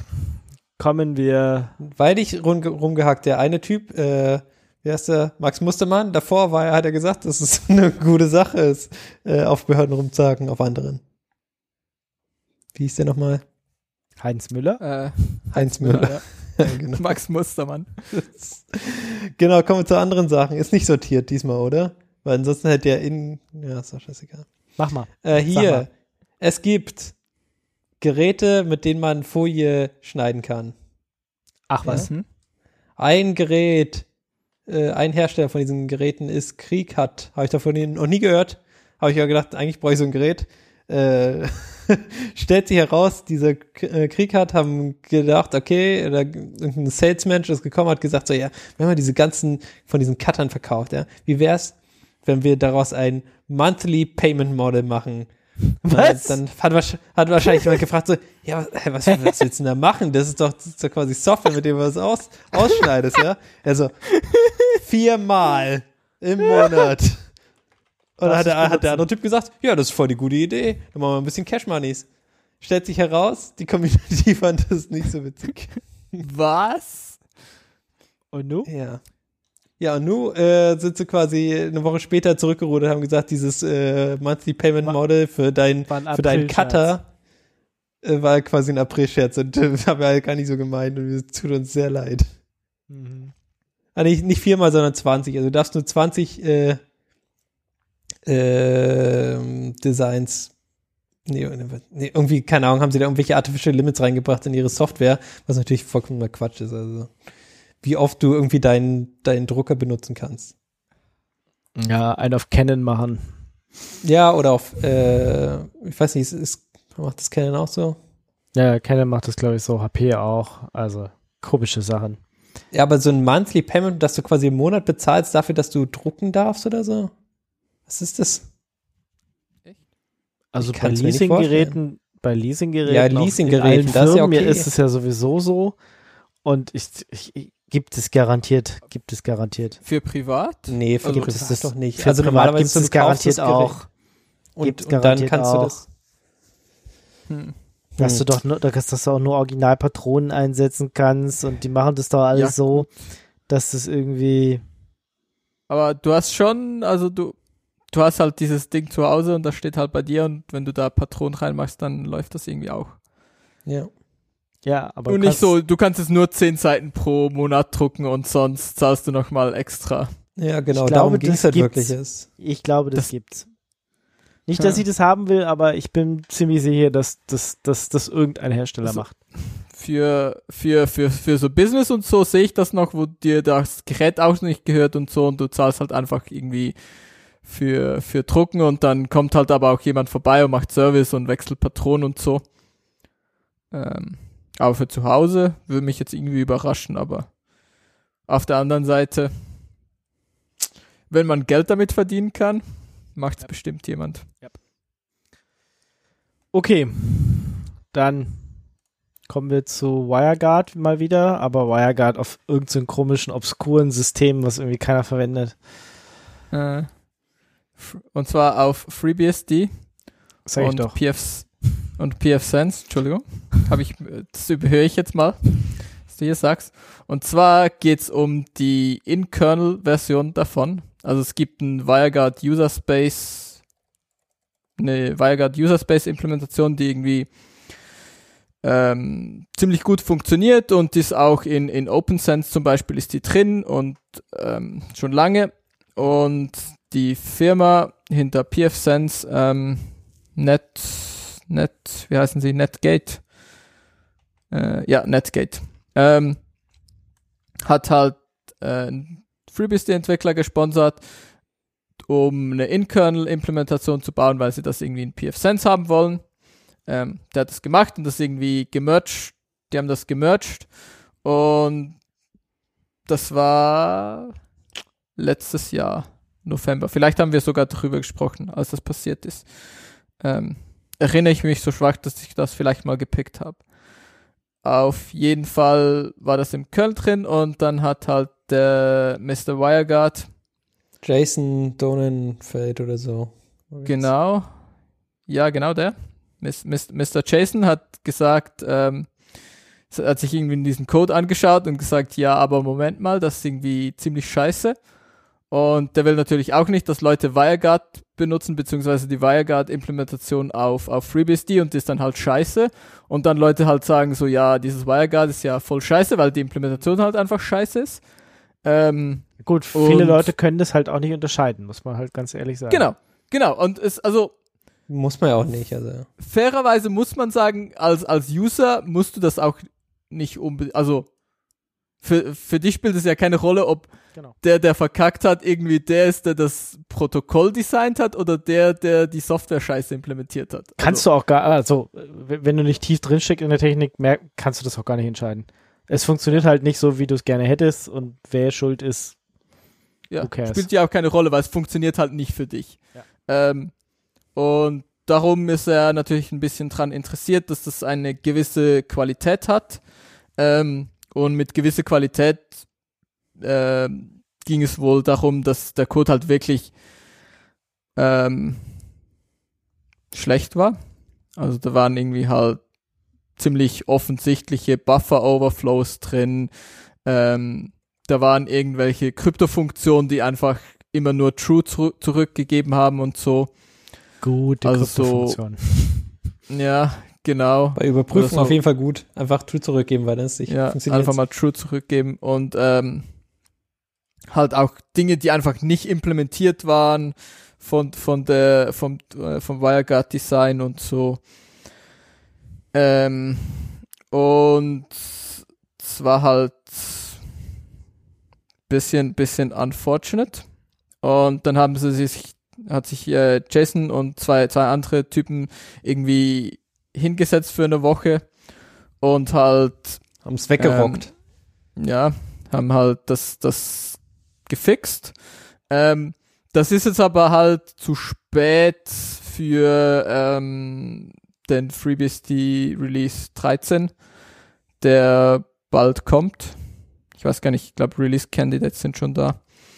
Ähm, und da kommt das jetzt halt nicht mehr rein und die ähm, ursprüngliche Implementation, die dieser Typ geschrieben hat für, für Netgate, die ist halt auch nicht drin. Ähm, ja, und die, die Netgate-Leute sind irgendwie ein bisschen pissed. Keine Ahnung, weil es jetzt halt irgendwie nicht im Kernel ist und sie das gerne gehabt hätten. Ähm, ja, keine Ahnung. Es ist irgendwie ein Riesendrama, aber irgendwie verstehe ich nicht so ganz, warum ja, also wenn man halt irgendwie Code in dieser Qualität ähm, reinbringt, dann ja, kann es halt passieren, dass dass dann, dass jemand merkt und sagt, Moment mal, das können wir aber nicht so, Ja, ja. so können wir das nicht machen. Ähm, was auch so ein bisschen bedenklich ist, dass es halt irgendwie beim ersten Mal äh, durchgekommen ist und das ist halt so ein generelles Problem, was du hast in Open Source. Äh, niemand, niemand ist bezahlt, um diese Code Reviews zu machen.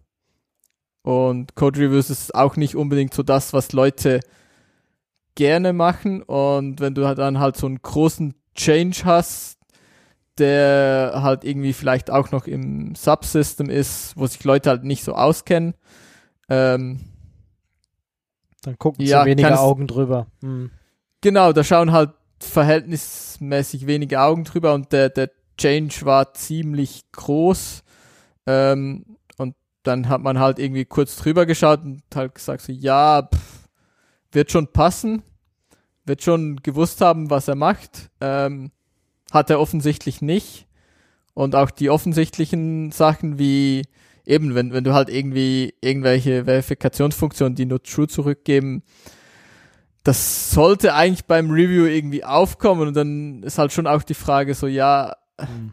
warum ist denn das überhaupt gemerged worden? Aber das ist halt auch irgendwie so ein, ich glaube, so ein unlösbares Problem für Open Source, wie du da die Qualität hochhältst, dass da genug Leute das reviewen. Hm. Ja. Das ist ja auch diese, diese, ähm, was war das? OpenSSL und so. Ähm, die halt einfach Code Contributions bekommen, die halt niemand wirklich reviewen kann und will, weil das halt echt Arbeit wäre. Und dann wird's halt irgendwie einfach mal reingenommen und dann hast du halt irgendwie Heartbleed ein paar Jahre später. Ja, oder ein paar Jahrzehnte später.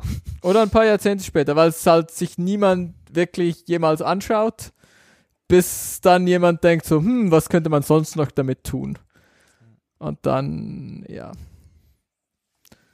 Aber es ist halt, ja, ist halt, also, ist halt schwierig, ist auch irgendwie nicht so ein FreeBSD-spezifisches Problem, glaube ich. Es hat einfach so ein Open-Source-Problem. Und ich habe keine Ahnung, wie man das irgendwie besser machen will, kann, soll. Ja, also ich meine, hatten wir auch schon ein paar Mal ähm, Einige Male. das Thema, genau. Einige, einige, einige Male, ja. Ich kann mich da an Sachen So- erinnern, Ja, so eine richtige Lösung haben wir auch nicht, außer dass, ja, dass man natürlich ähm, irgendeine Organisation haben muss oder bezahlte Entwickler, die es dann halt machen. Und da Mhm. muss man dann halt auch aufpassen, dass sie es auch wirklich tun. Sonst hilft es nichts, klar. Das Mhm. muss, äh, muss halt gemacht werden, sonst, ähm, Ja, sonst haben das, wir halt das, die Probleme. Das, das wäre halt irgendwie noch so ein Weg, dass irgendwie die Foundation, jetzt in diesem Fall die FreeBSD Foundation halt ähm, gerade für große kritische Änderungen vielleicht halt irgendjemanden zahlt, Ja. der sich halt, ja, der dann halt Geld für bekommt, sich hinzusetzen und sich damit halt ernsthaft auseinanderzusetzen. Ähm, aber ist halt auch schwierig. Warum können nicht Sachen einfach sein? Was ist das? Ja. ist doch scheiße. Aber ich meine, gut, dass es ja jetzt trotzdem irgendwie gefixt wurde, auch wenn es jetzt erstmal natürlich Ja. so schief gegangen ist. Man muss ja, Ja, aber jetzt genau. wieder das äh, Gute da drin sehen. Genau, also ist, auf, äh, auf der positiven Seite ähm, 13.1 wird sehr wahrscheinlich eine in-Kernel WireGuard Implementation mitbringen, ähm, die ziemlich gut sein wird, vermutlich, weil dieser, weil Mr. Jason höchstpersönlich hingegangen ist und das geflickt hat. Genau. Zusammen mit zwei anderen coolen Leuten irgendwie. Genau. Darum. Das finden wir gut. und mehr WireGuard, mehr gut. Wobei ich ja immer noch ähm, War ja gut. WireGuard. Okay. Bist du immer noch Dann- IPsec-Freund oder was? Was würdest du Gott. sagen? Oh Gott. Nein, nein, Furchtbar. sind furchtbar. wir nicht. Da bin ich gegen. Also ich zumindest. Könnt ihr selber entscheiden, aber ich bin dagegen. Nee, finde ich. Äh, nee, also das war nie gut. Das war noch nie gut. Selbst als ich das. Ich meine, wir hatten ja auch IPsec äh, an der Hochschule damals. Das war einfach. Nee, das War auch nicht alles, gut. Alles eine Katastrophe. Alles eine Katastrophe. Alles scheiße. Gut, aber was auch super ist und äh, was zumindest von Markus total gemacht wird, ist Java. Und Java Ja. 16. Sowieso. 1,6? 1,6 ist er jetzt, oder? Haben wir es geschafft? Nein, falsch. das ist doch auch noch supported, oder? Die Leute lieben das doch. Ja, wenn du Geld dafür bezahlst, kriegst du da definitiv noch Support von Oracle für. Das ist so. Nice. Dann ist es ja quasi genauso gut.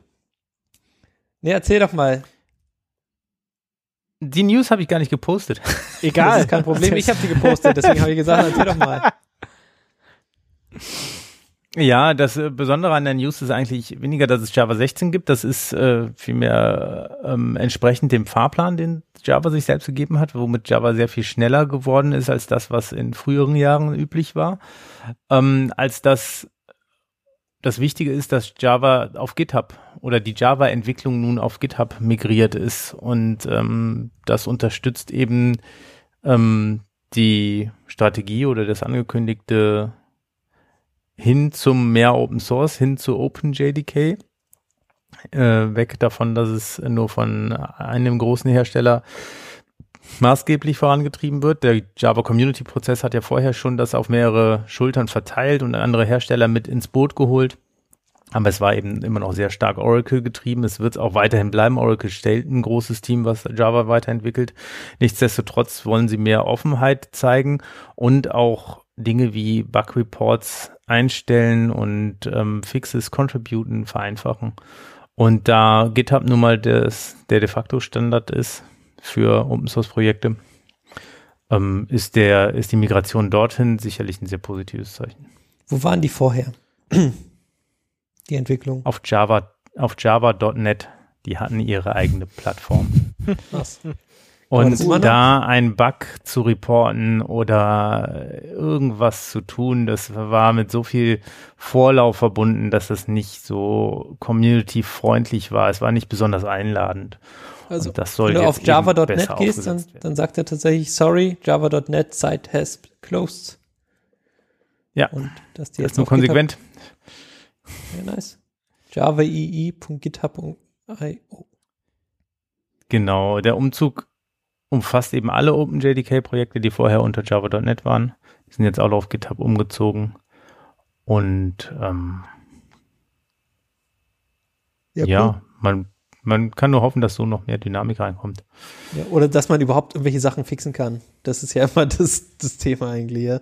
Wenn du Ja. so Projekte hast, die nicht auf GitHub sind, dann ist es immer so, okay, es ist denn wenigstens GitLab? Oh nein, immer noch. Na gut, da können wir nichts machen. Dann, dann nicht.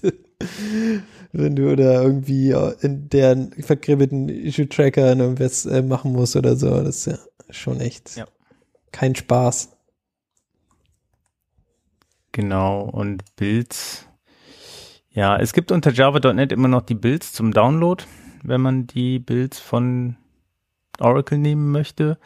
Ähm, alternativ gibt es auch die Builds von Adoptium. Mittlerweile mit, Op mit der offeneren Gestaltung von Java gibt es ja auch mehr, mehrere Runtime-Anbieter mittlerweile. Und insbesondere mit dem Wechsel von Oracle zu der stärker kommerzialisierten Lizenz, wo es einfach sehr viel teurer wird, Oracle Java zu verwenden, ähm, gibt es auch sehr viel ernstzunehmendere Alternativen. Also Amazon selbst bietet ja auch für seine AWS-Instanzen ein selbstgebautes Java an. Ähm, eben Adoptium ist äh, der Community-Ansatz. Zulu Azul bieten einen JDK an. Und das Beste, das zu verwalten auf dem eigenen Rechner, wenn man das ausprobieren möchte, mit unterschiedlichen JDKs zu arbeiten, ähm, ist SDK Man. SDK äh, Man. Das werde ich definitiv äh, verlinken.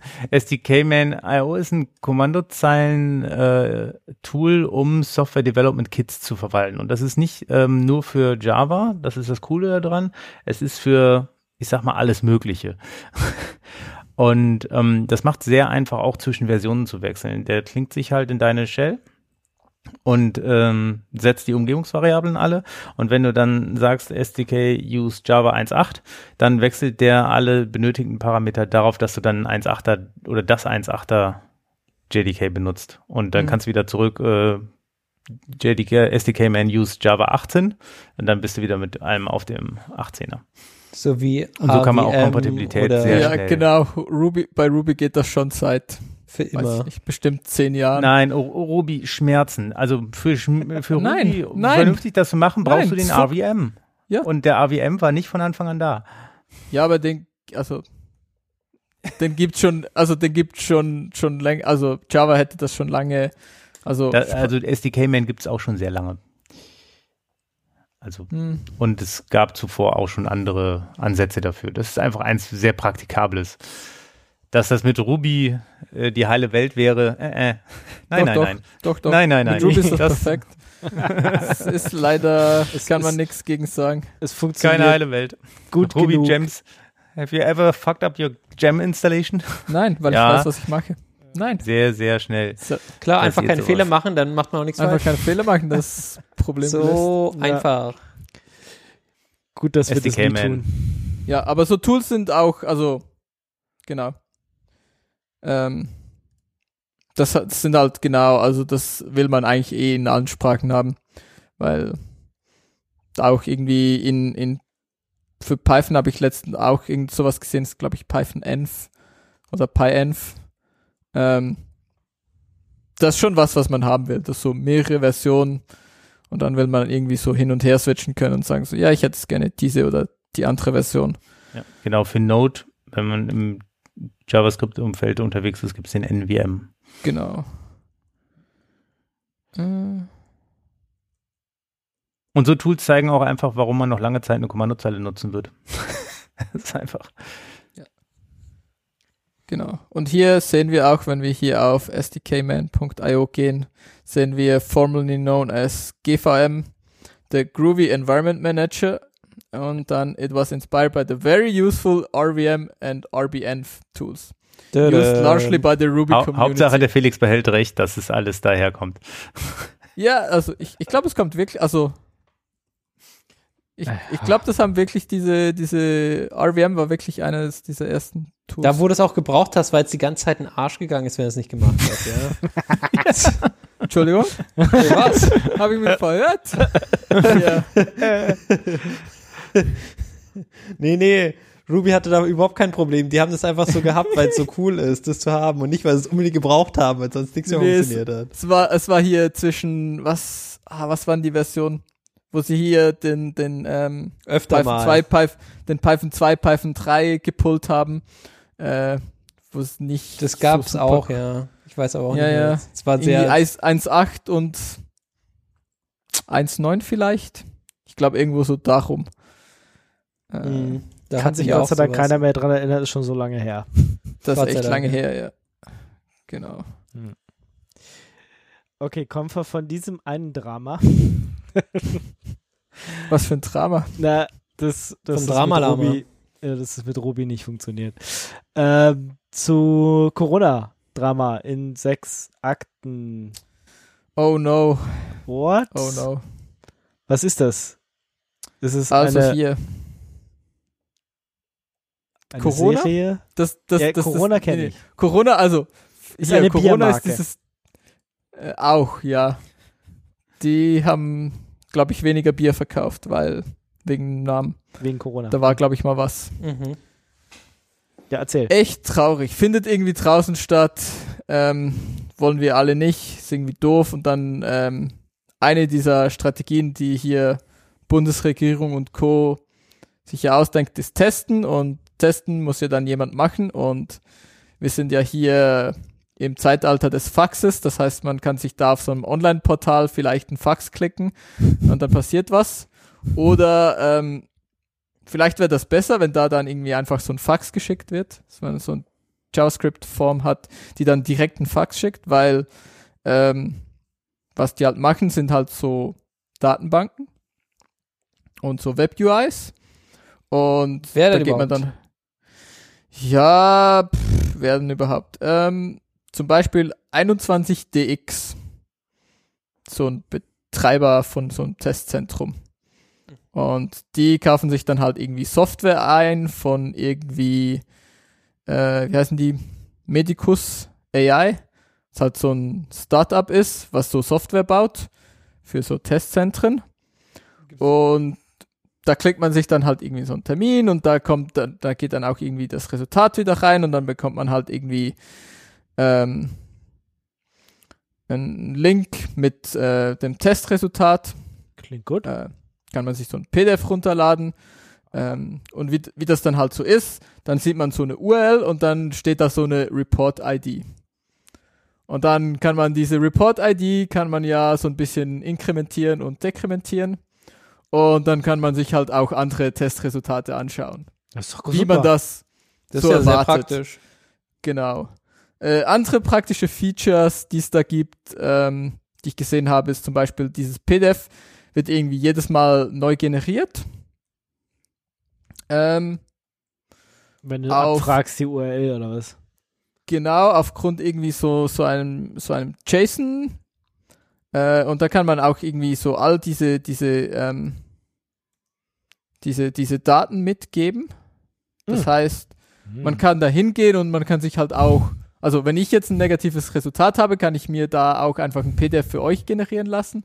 Wenn ihr auch eins braucht und nicht irgendwie ja, keine wenn Zeit wir habt, also, da, wenn wir nach Mallorca fliegen wollen und vorher so einen Negativtest brauchen, äh, Genau. dann lassen wir uns geht da so einer hin und dann generierst du dir einfach eine Handvoll äh, von diesen PDFs super. zum. Beispiel. Ähm, wobei, ehrlich, also ist natürlich ein praktischer PDF-Generator, aber du könntest dir natürlich auch einfach sonst ein PDF basteln. Das ist ungefähr genau gleich strafbar. Also, wenn es nur um das geht. ähm, Nee, ich will schon, dass es von der richtigen Webseite kommt. aber ja, genau, du kannst immerhin sagen, ja. Ist auch viel weniger Aufwand, muss man jetzt auch sehen, ja. Wenn du erstmal irgendwie versuchst. Genau, ja, ja, ich, also wie gesagt, ist super praktisch. Ja, super also es fängt ja an, dann, dann müsstest du erst irgendwie dein Adobe piratisieren und musst gucken, dass keine Viren drin sind und so. Ist ja voll Aufwand und da kannst du einfach eins haben. Ja, ja. Ähm, ja. Und irgendwie, also weiß, weiß ich nicht, das, äh, was, was auch noch war, es gibt so ein Statistik-Dashboard, was eigentlich vermutlich eher so für die Testzentren selber ist, ähm, aber halt irgendwie trotzdem für alle zugreifbar. Das heißt, du kannst da irgendwie halt dich vors Testzentrum stellen und dann kannst halt schauen, wie sich das Zeug verändert und dann kannst du wohl ziemlich genau nachvollziehen, wer das jetzt war und was er für ein Resultat gehabt hat. Weil das halt so genug genau aufgelöst ist, ähm, dass du so Dinge herausfinden kannst. Auch ähm, du kannst halt Teststatistiken von gewissen Firmen einsehen. Das hört sich alles nach sehr guten Open Data Sachen an, eigentlich. Ja, genau. Das ist, äh, ja, und dann halt so das Übliche, irgendwie, dass halt auch irgendwie Tracking-Skripte von Google und Stripe in dieser Seite drin sind. Ähm, ja, sonst so, Google und Stripe müssen halt wissen, wo du, ob du jetzt Corona hast oder nicht.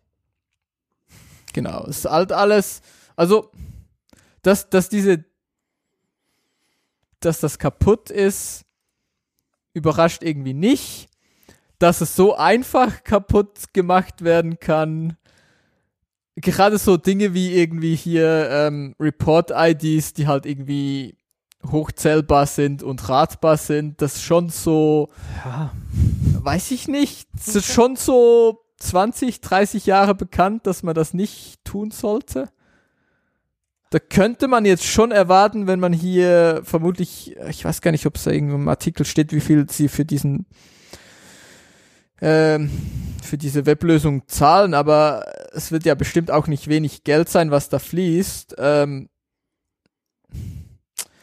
könnte man schon erwarten, dass da irgendjemand Nee. im Gegensatz zu irgendwie dem FreeBSD-Zeug, wo wir vorher hatten, mit Reviewen und so, und du hast halt, das muss halt irgendjemand in seiner Freizeit machen. Hier fließt tatsächlich, das sind Leute, die Geld dafür bekommen. Ja. Da könnte man schon erwarten, dass da irgendjemand, der so ein bisschen von Sicherheit Ahnung hat, Nein, die sind alle direkt Äh. vom Studium gekommen und haben das alle nicht richtig gelernt und deswegen kann man Ja, das mal Dafür, so, ja. dafür geht ja ins Startup, oder? Das wäre ja schon Genau. eine Idee. Da kriegt man auch viel Geld, das ist schon okay. Finde ich gut. ja, So haben alle was davon. ja, aber es ist halt, Die Open Data Leute, die Leute, die Geld brauchen. Genau. Alle können was, alle haben was davon. Ich finde das nur fair. Ist Ja, ja, und quasi, du du hast, ja dafür bezahlt. Genau, Steuergeld. du hast diesen praktischen PDF-Generator. Ich meine, Ja, nee, ist, Win-Win-Win. ja, ist, ist echt traurig. Aber ja, dann hätte man fast mit rechnen können. Aber ja, du hast recht, es ist traurig, wie einfach man das kaputt machen kann. Also ich, wenn, wenn mich jetzt jemand einfach so nach meinem Bauchgefühl gefragt hat, ob das kaputt ist oder nicht, wäre meine Antwort ja. Ähm, wenn ich jetzt raten hätte, wenn ich, ja, wenn ich jetzt raten müsste, irgendwie wie, dann hätte ich jetzt eher so auf, keine Ahnung, Cross-Site-Scripting oder dieses Statistik-Ding und so. Das ist eher so das Level, wo ich erwartet hätte, dass Dinge kaputt sind. Aber so irgendwie Report-IDs hoch runterzählen, schon so eher so, hä? Hm. Ja, Habt ihr euch gar nichts überlegt, als ihr das gebaut habt? ja. offensichtlich, ja. ja, passend dazu, äh, quasi das gleiche Thema, nur eine andere Firma dahinter. Äh, Corona-Selbsttest bei IDE. Du kannst dir auch da dieses äh, Zertifikat, äh, so ein Zertifikat aus dem Internet runter, runterladen. äh, nicht wirklich überraschenderweise gleiche Probleme, alles scheiße. Ähm, Angriff über den QR-Code ähm, kannst du quasi dort deine Daten rein reinfälschen, kriegst dann das äh, PDF deiner Wahl ausgestellt. Ähm, ja, also die Idee war ja quasi, war wohl dort, dass, du, dass es nicht so einfach geht, weil du dann auf irgendeine Seite gehst. Also du kannst es dann mit diesem QR-Code quasi nachprüfen, aber stellt sich heraus, ist alles Kacke. Ja. Ja, also das ist schon, schon ein bisschen schade, aber na gut. Es geht ja eigentlich, es soll eigentlich primär darum gehen, dass du selber die Gewissheit hast, dass du jetzt, äh, wenn du zu deinen Eltern gehst, nicht quasi das, das Schlimmste mitbringst. Ähm, Es ist so traurig. Es ist einfach, es ist einfach traurig. Ja. Da habe ich ehrlich gesagt auch nur so mäßig Verständnis dafür, weil die verdienen halt irgendwie Geld mit. Hm. Da wird jemand dafür bezahlt. Könnte man schon erwarten, dass sie halt irgendwie nochmal Drüber nachdenken, nicht. bevor sie so einen Scheiß Ja, machen. oder einfach irgendwie ein paar Tausend in die Hand nehmen und irgendjemandem mal noch Geld in die Hand drücken, dass Ja, er da so- mal drüber Test, schaut ja, und ja, sagt so, ja, ja. ja, hey, das ist vielleicht scheiße, das ist vielleicht scheiße, vielleicht macht ihr das noch ein bisschen anders und Ja, so ein Security Audit, selbst wenn er mal irgendwie nur eine Woche geht, äh, wäre vielleicht drin gewesen, ja. Ja, aber das, das Ding ist ja quasi, was ich, was ich mir, was ich da immer nicht verstehen kann, ist, wie konnte denn irgendjemand am Anfang, quasi, wo das jemand so vorgeschlagen hat, so, ja, wir machen hier diese, diese Zahl, zählt einfach hoch und da sind alle Zertifikate drunter, dass jemand gesagt hat, oh, das ist eine gute Idee, genau so machen wir das. Ja. Ja, also Das ist die einfachste. Variante, natürlich. ja, Ja. aber also, wenn du Genau. das sagst, wenn du das sagst, dann sollte dir doch auffallen, dass es dumm ist. Ja. Nicht? Das, Also vielleicht- würde ich jetzt schon so erwarten, irgendwie, weil, hä? Ja, vielleicht die, diese Logik, äh, hilft es quasi, diese Logik einfach jemanden anders mal dann äh, vorzutragen, wie so, ein, wie so ein Prosa, ja. Das ist meine Idee. Und wenn der andere äh, danach sagt, das ist eine gute Idee, dann kannst du so weitermachen, selbst wenn es deine Mutter ist. Weil ich glaube, selbst die würde verstehen, quasi, was Nee. du für einen Scheiß gebaut hast. Nee. Je nachdem, wie dein, wie dein Essay ist, würde ich sagen. Wenn du sagst, wir haben hier zehn äh, Tests, die, der Test äh, 1 k- kannst du unter der Zahl 1 finden, der Test 2 und der Zahl 2. Und die Zahl trägst du da in diese Webseite ein. Dann sollte quasi auffallen, dass das, dass da würde auch deine Mutter mitbekommen, dass sie sagt so, hey, da kann ich ja auch eine andere Zahl eintragen. Nee. Nee? Nee. Kann, kann ich da, warum? Ja, nee, ist okay. Nee, ist fair. Stimmt. Nee, deine Mutter vielleicht nicht. Meine Mutter bestimmt. Genau. Meine Mutter Ja. hat es mitbekommen. Ach so. Ja, ja, ja, ja, klar. Oh, oh, Deine Mutter kriegt gar nichts mehr mit. schnell, schnell, schnell, weit, schnell weiter hier, bevor hier das ganz eskaliert. Und zwar Deine Mutter hat nicht mal mitgekriegt, dass meine Curl Mutter, deine Mutter 23 fertig beim Jahre Zahlenraten. Die hat noch nicht mal mitgekriegt, dass Curl jetzt 23 Jahre alt ist. Genau, hier. Curl oder wie es richtig heißen würde, CURL.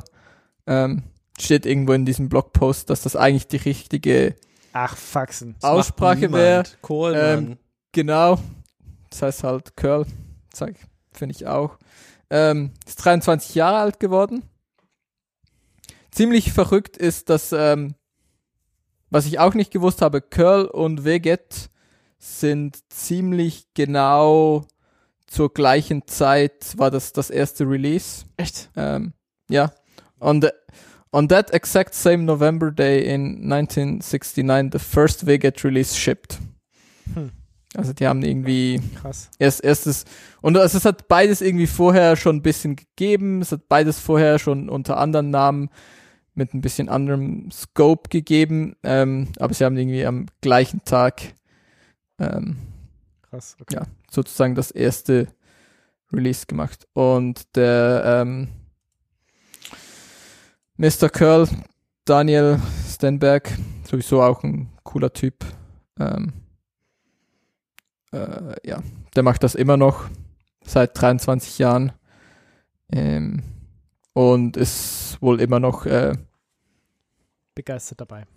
begeistert dabei, genau. Und sie machen ja jetzt dieses äh, Rust TLS Zeug, ähm, wo wir ja vor zwei, drei Sendungen mal drüber gesprochen haben. Ähm, da läuft schon auch immer noch was und äh, es kommen ja auch immer neue Features in Curl. Und Plus eins. Like, finden wir gut. Curl. Ja, gute Sachen. genau. Dann Themen. Themen, Themen, Themen. Sind wir wir Themen? mit Themen, den Themen. Themen. Ah, ist doch voll spät schon. Die können wir noch Hier, Themen ja, ja, es geht, es also wir machen Nur hier auch kurz. nicht Das ist ja nur, äh, eigentlich wollte er das Pick haben. Das ist ja eigentlich ein Pick. Ach ist ja so, eigentlich ja, ein Pick. du Ich habe das so wie Move du. gemacht. Okay, Ja. also- Genau, ich habe es einfach in Themen rein Nee. gemoved, weil Also außerdem heißt es ja Tick. Also Tick, Pick, ist schon ziemlich nah. Genau. Und zwar Tickstack, für die, die es nicht wissen, ist hier Telegraph, Influx und Grafana. Ähm, haben wir bestimmt auch schon tausendmal drüber gesprochen. Äh, finden wir cool. Ingo setzt das ein, ich setze das ein. Ich weiß gar nicht. Markus, was machst du? Ja, Grafana auf jeden Fall. Oder? Doch, na klar. Aber erzähl mal. Ich, ich bin auch schon mal gespannt.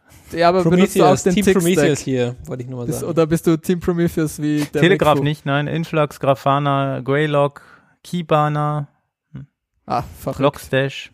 Genau. Gibt's, gibt's ja so ein paar Tools. Und ähm, ich habe jetzt das ungefähr ein Jahr vor mir hergeschoben. Ich habe so einen, äh, diesen, diesen Hex S Mikrotik Router. Äh, und ich will da eigentlich Statistiken raus bekommen. Und vorher hatte ich ja diese, diese, diese OpenSense Boxen. Äh, da war das ganz einfach. Da gab's halt ein Plugin für, für Telegraph. Das konnte man da reinklicken und fertig konnte man irgendwie drei Config-Files, äh, drei Config-Files, ja, drei Config-Items angeben, irgendwie URL für, für Influx und irgendwie ein Passwort und die Datenbank und los. Ähm, geht auf dem Hex S leider irgendwie nicht so ganz, weil es halt irgendwie so ein Krepel, Krepeldingsi. Das heißt, was man machen muss, ist die Daten da über SNMP rauskratzen irgendwie. Ähm, Telegraph hat dann ziemlich cooles Plugin, das ist so ein SNMP-Plugin, wo du halt einfach die, die SNMP-Felder konfigurieren kannst, die du gerne haben möchtest ähm, und wie häufig und so. Äh, ich habe da so ein Repo gefunden auf GitHub, was Telegraph SNMP Mikrotik heißt. Ich habe da jetzt mal meine Config gepull Request. Ich weiß nicht, ob er das haben will. Da gibt's irgendwie für drei andere, äh, ich glaube für einen Switch und zwei Router gibt's da auch schon Configs. Ähm, da habe ich jetzt meine Config auch mal reingemacht und ähm, damit kann man jetzt halt irgendwie die äh, Netzwerkdinger monitoren und halt irgendwie äh, Memory und Disk-Auslastung und CPU und irgendwie Systemnamen rauskriegen und so. Und dann fällt das halt in eine Influx-Datenbank und von der Influx-Datenbank kann man sich das dann halt irgendwie anzeigen. Und ich habe jetzt mal angefangen irgendwie so mit so ein kleines Dashboard irgendwie mit Uptime und den äh, Interfaces und Speed, was gerade so läuft. Und äh, gute Sache. Mehr, mehr Monitoring Mhm. ist mehr gut. Genau, also äh, ich mag den Tick-Stack auch, also weil Telegraph ist relativ easy zu benutzen, im Gegensatz zu irgendwie Prometheus. Was ich da, äh, habe ich, habe ich irgendwie Schwierigkeiten gehabt, das äh, ähm, aufzusetzen oder, oder zu maintainen und Telegraph war da irgendwie einfacher. Telegraph Influx ist auch sowohl, ich benutze ja äh, Proxmox als Virtualisierungsumgebung an einigen Stellen. Da konntest du es auch einfach anklicken, sagen, hier, schmeiß mir mal Influx-Daten raus und konnte die mir in Grafana anzeigen.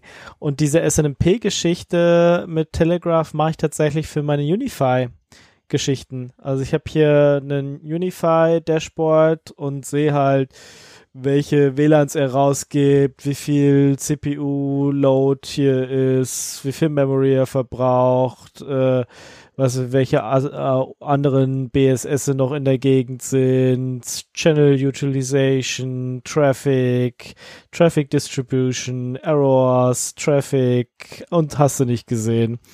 Ähm, zeigt mir hier das Grafana Dashboard für die verschiedenen APs an, die ich habe. Das ist schon, das ist eigentlich schon ziemlich coole Sache, dass es dieses SNMP-Plugin gibt, weil es erlaubt dir halt auch irgendwie so diese, diese Switches oder so, die halt irgendwie sonst nix haben.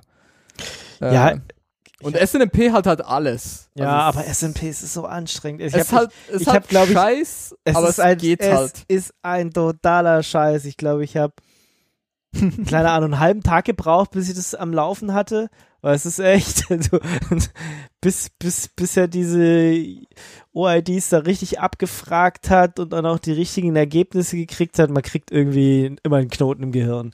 Also SNMP ist, ist ein Dreck, aber wenn es dann erstmal läuft, läuft's. Aber es zum Laufen zu kriegen war. Und es ist, es ist halt alles, alles spricht halt SNMP. Du kannst halt irgendwie alles über SNMP abfragen. Halt eigentlich immer.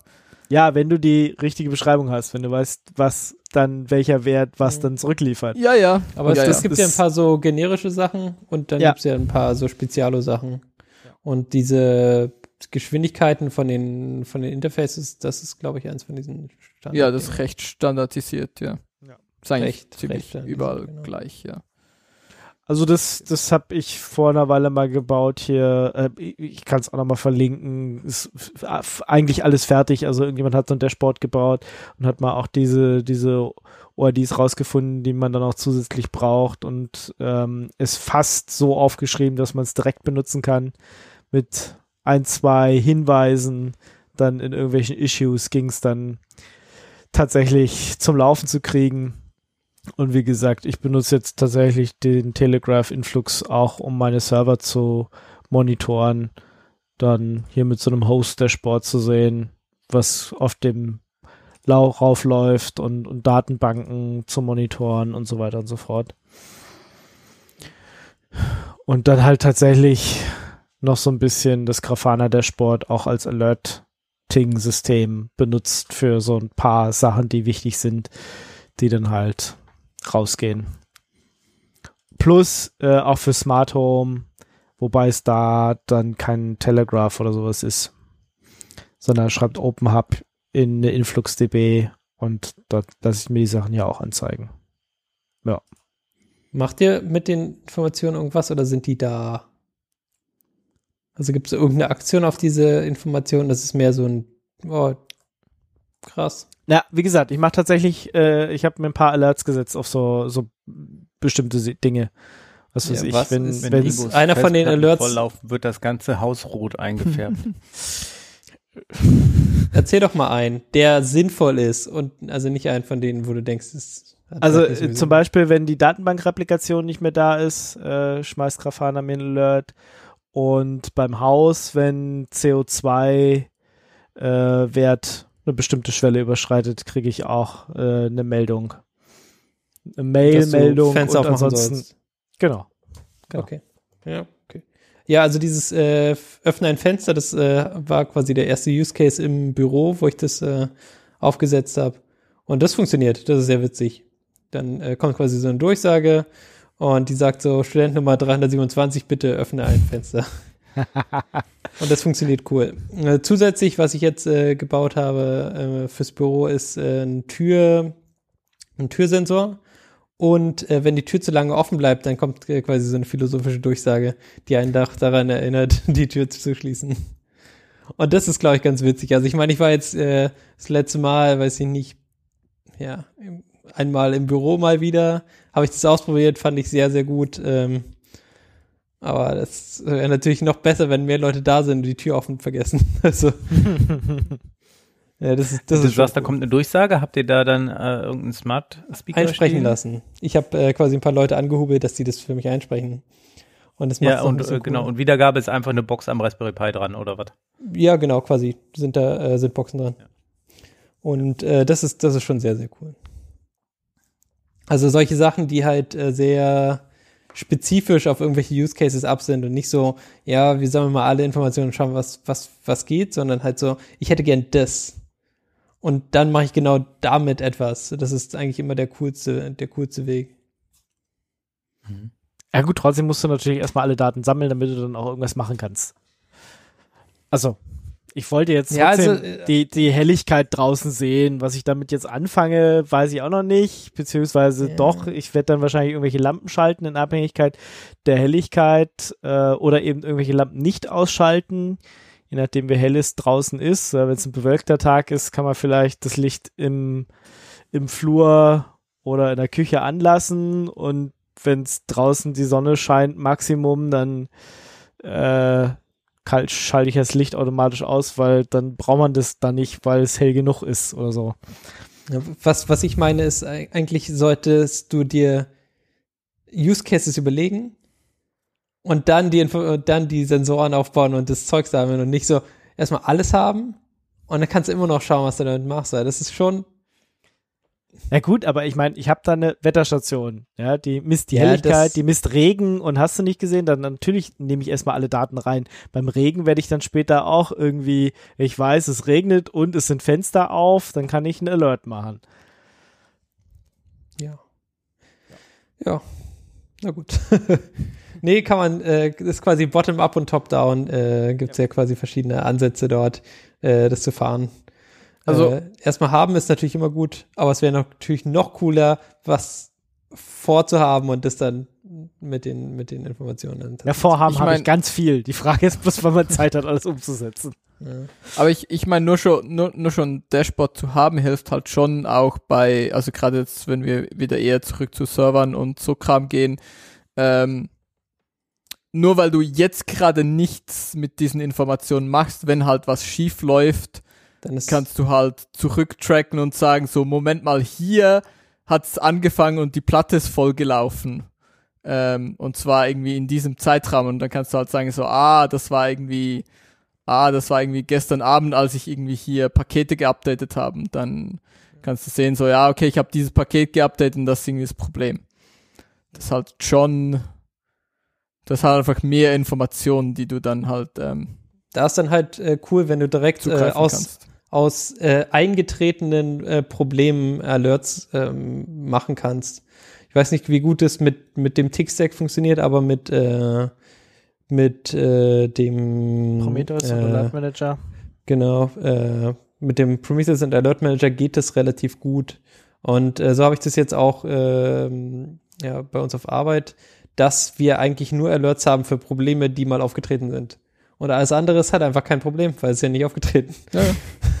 Und das ist quasi gut genug für uns. Also das kommt natürlich immer ein bisschen drauf an, wie viele SLAs du und so hast, aber für, für quasi ein Development-Team ist das eigentlich ein ganz guter Ansatz, weil dann hast du nicht andere Probleme, sondern hast nur die, die auf jeden Fall schon mal ein Problem waren. Und wenn die schon mal ein Problem waren, dann werden die auch in Zukunft wieder ein Problem sein können. Außer du hast was anderes dagegen gemacht. Mhm. Das ist, Ja, also das Das macht, also ja, für, für mein Zeug zu Hause macht das auch eher so. Ich mache halt dann irgendwie ein Dashboard oder ein Alert für, für Dinge, die halt mein passiert Problem sind. war. Und Platt, Platte volllaufen ist sowas, was schon gelegentlich halt mal passiert, weil irgendwas in Prozess amok läuft oder pff, Ja, ja, halt irg irgendwas passiert und ähm, ja. Aber da ist dann halt die auch. Dashboards, ähm, habt ihr die in Bildschirmen an der Wand hängen oder habt ihr die in einem Tab auf dem Browser oder ist das eure Homepage auf dem Browser? Wie schafft ihr es da regelmäßig drauf zu gucken oder verlasst ihr euch einfach auf die Alerts? Also für die, äh, fürs Büro, äh, also quasi für dieses ähm, quasi Tür offen zu, da haben wir einen Bildschirm am, äh, an der Wand. Der geht quasi an, wenn der erste rein reingeht und aus, wenn der letzte das Büro verlässt. Und äh, fürs, äh, ja, fürs äh, Labor unten haben wir eigentlich nur einen, Browser und äh, die Alerts, die halt äh, in ein Chat-Tool rein, rein triggern, was wir benutzen. Also es ist Mhm. quasi so ein Matrix, äh, Matrix-Server. Und äh, der ist halt bei allen offen, weil das dieser Business-Chat ist. Ja, das heißt halt nicht Matrix, sondern ist äh, irgendwie gebrandet. Ähm, aber der Bot schreibt da halt direkt rein. Und das sehen dann halt alle. Und das funktioniert relativ gut. Mhm. Ähm, genau, das sind die, die zwei Sachen, wie es bei uns läuft. Und jetzt also könnt ihr erzählen. auch, genau, wir haben auf Arbeit haben wir auch einen, sowohl einen Monitor, den du siehst, wenn du, wenn du reinkommst, ähm, und ansonsten, klar, macht man das Dashboard auf und guckt, wenn man eine bestimmte Information will. Und ansonsten, also auf Arbeit haben wir auch Prometheus und Alert Manager, der Alert Manager alertet halt die ganze Zeit, weil immer irgendwas ist, weil irgendein Host down ist oder was weiß ich, ein Zertifikat abgelaufen ist oder, oder schieß mich tot.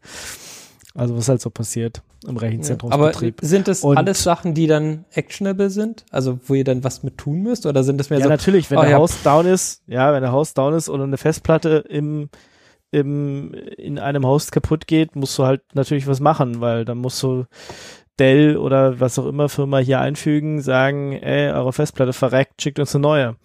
Hm. Das müssen wir halt Wie- schon tun. Das ist halt in Wie äh, macht ihr quasi da, macht ihr dann ein Ticket auf und da stehen dann quasi diese Standardwerte drin, was man alles braucht, oder steht es zu dem Alert mit dabei? Wie habt ihr es bei euch?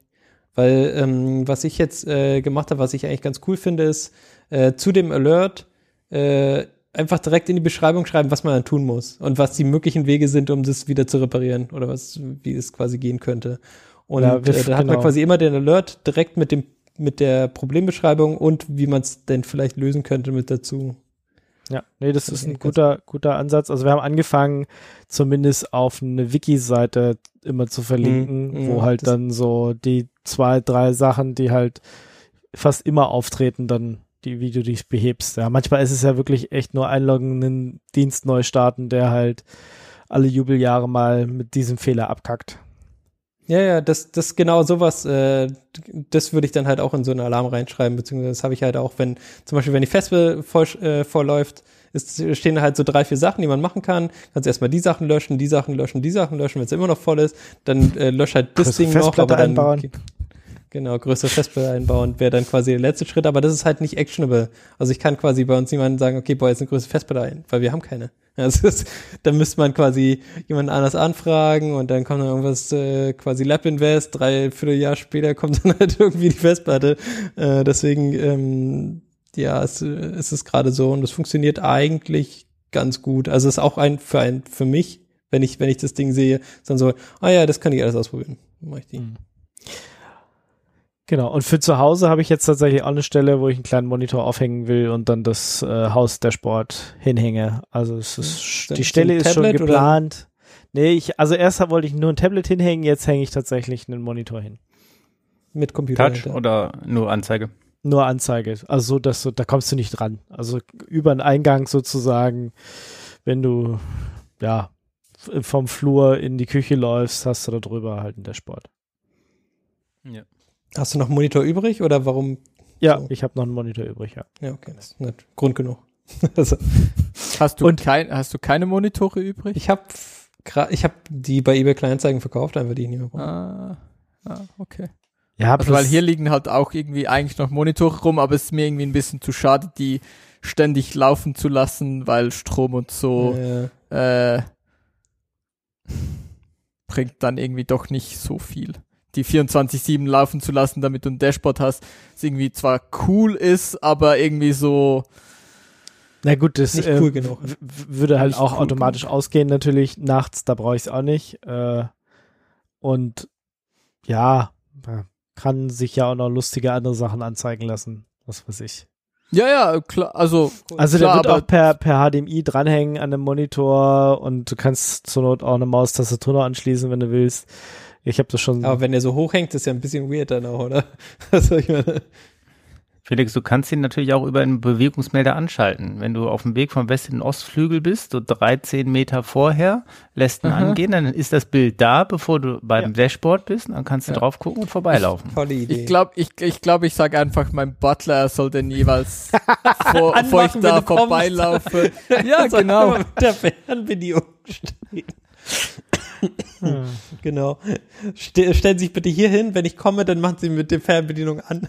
Und wenn ich wieder weggehe und Sie sehen, dass ich nicht zurückkomme, dann machen Sie wieder aus. Genau. Das So macht man also, das. ja, alles andere ist ja Langweilig. Quatsch. Brauchen wir nicht. Quatsch. Genau. Genau. Brauchen wir nicht. Yep. Gut. Ich Ja, würde sagen, so viel zum Thema Tick-Stack, oder? genau. Mhm, genau. Genau. Dann kommen wir zum Mimimi der Woche. Haben wir welche Mimis? Ja, wer hat. wer Ah, ja, ja, ich. Ich ja, habe eins. definitiv. Oh Ja. Gott damit. Und zwar Hardware. Es ist immer die fucking Hardware. Dieses Mal war es äh, quasi eine Zigbee-Hardware, also quasi so ein, so ein Zigbee-Sende-Empfangsdingens am USB dran, an einem USB-Verlängerungskabel. Und dann konnte er quasi nur noch äh, Zigbee-Signale empfangen, aber nicht mehr senden. Und das war einfach nur ein Scheiß, echt. Okay. Das, ah, das, äh, solche Probleme ist dann so, dann steht da so drin, ja, ich konnte diese, diese Nachricht nicht versenden. Und guckst du das an, ich habe da nichts geändert, ich habe doch äh, quasi alles wieder angeschlossen, ich habe es quasi abgezogen, ähm, also bei, ich habe es irgendwie sauber gemacht dahinter, dann alles wieder zusammengesteckt und dann hat es nicht mehr funktioniert. Also, ja, was, was soll das? Warum funktioniert es nicht einfach wie ein normaler Computer? Und stellt sich heraus, USB-Kabel ist das Problem. Und äh, es Hm. keine Ahnung, was da genau das Problem war. Wahrscheinlich irgendwelche Impedanzen oder was weiß ich, irgendwelche Hardware-Voodoo-Scheiße, die da das dann kaputt gemacht hat. Und äh, genau, ich habe jetzt äh, das Kabel anders verlegt. Also ich habe immer noch das gleiche Kabel dran, aber ich habe es halt anders verlegt. Und jetzt funktioniert alles wieder ohne Probleme. Alles ist perfekt.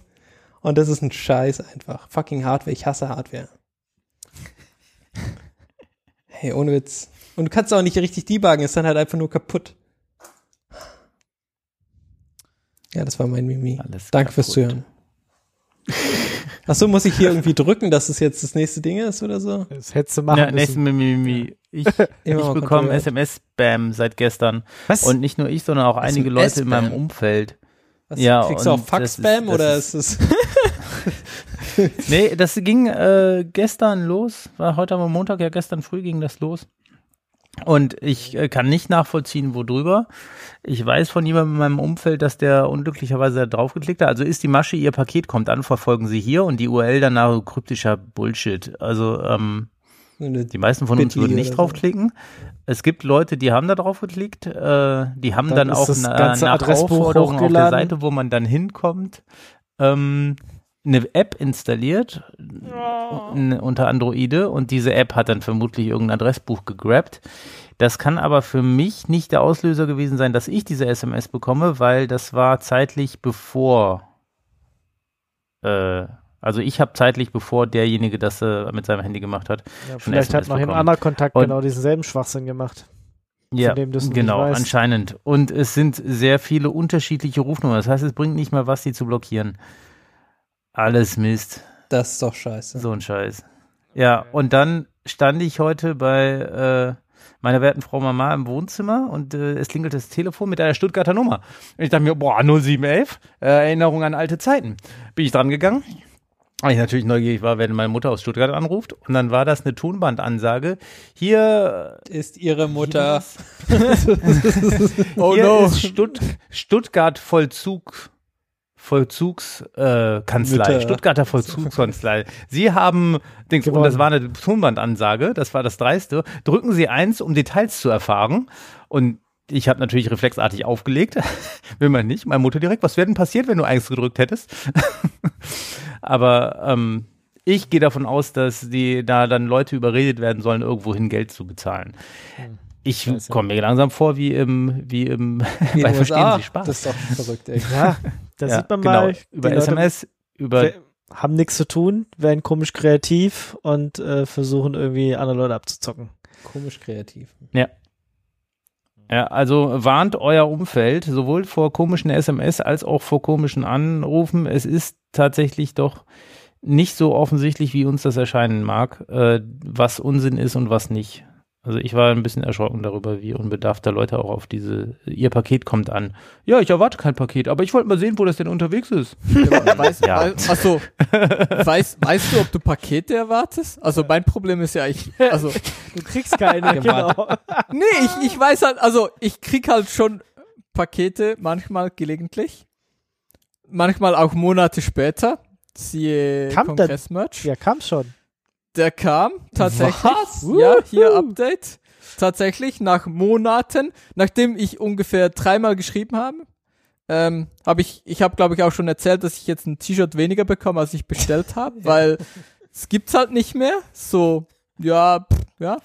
Und dann haben sie gesagt, so, ja, wir, wir, also ja, keine Ahnung, dann haben sie es falsch aufgegeben, dann ist es nochmal zurück. Dann haben sie gesagt, äh, ja, hm, Kannst du es nicht abholen? wir können dir jetzt nicht, wir können dir jetzt nicht nochmal was schicken, weil wir haben gar nicht mehr alles. Ähm, zum das nochmal losschicken. Äh, aber wir sagen dir, sobald es zurück ist und wir es wieder aufgegeben haben und eine neue Tracking-Nummer haben. Äh, ist nie passiert und dann plötzlich war es dann irgendwie da. Und dann habe ich auch noch irgendwie extra hier Zoll gezahlt für den Scheiß. Nicht okay, nicht mal das haben sie irgendwie übernommen. Also es ist wirklich von vorne bis hinten eine enttäuschende Experience. Kann ich nicht empfehlen. Also hier Nächstes Kongress Mal irgendwie drei Stunden du dich wieder in die anstehen. Schlange. Genau. Besser. Ich stell mich wieder an. Das, Das da habe ich immer bekommen, Dann was weißt du, was will. du hast, ja. Du wei weißt du, was du hast. Es geht irgendwie, keine Ahnung. Es geht voran. Es geht nicht gut Es geht voran, aber es voran. geht voran. Außer die, Ja. der Merch-Shop hat noch nicht offen. Erst in drei Stunden oder so geht er auf. Das ist Genau. Alter. Und dann, dann stehst du da halt rum mit, mit Leuten und dann quatschst du und dann geht die Zeit auch echt schnell vorbei, weil du das eh nichts anderes gemacht und ob du dann rumstehst und gelegentlich mal drei Schritte nach vorne machst äh, oder irgendwo rumhockst, äh, spielt ja auch keine Rolle. Darum hier echter Kongress viel besser. Mhm. Ja. Das Und keinen Zoll bezahlen. Echter Und Kongress kein wird Zoll, genau. Ist auch noch billiger. Gut. Laserfu. So.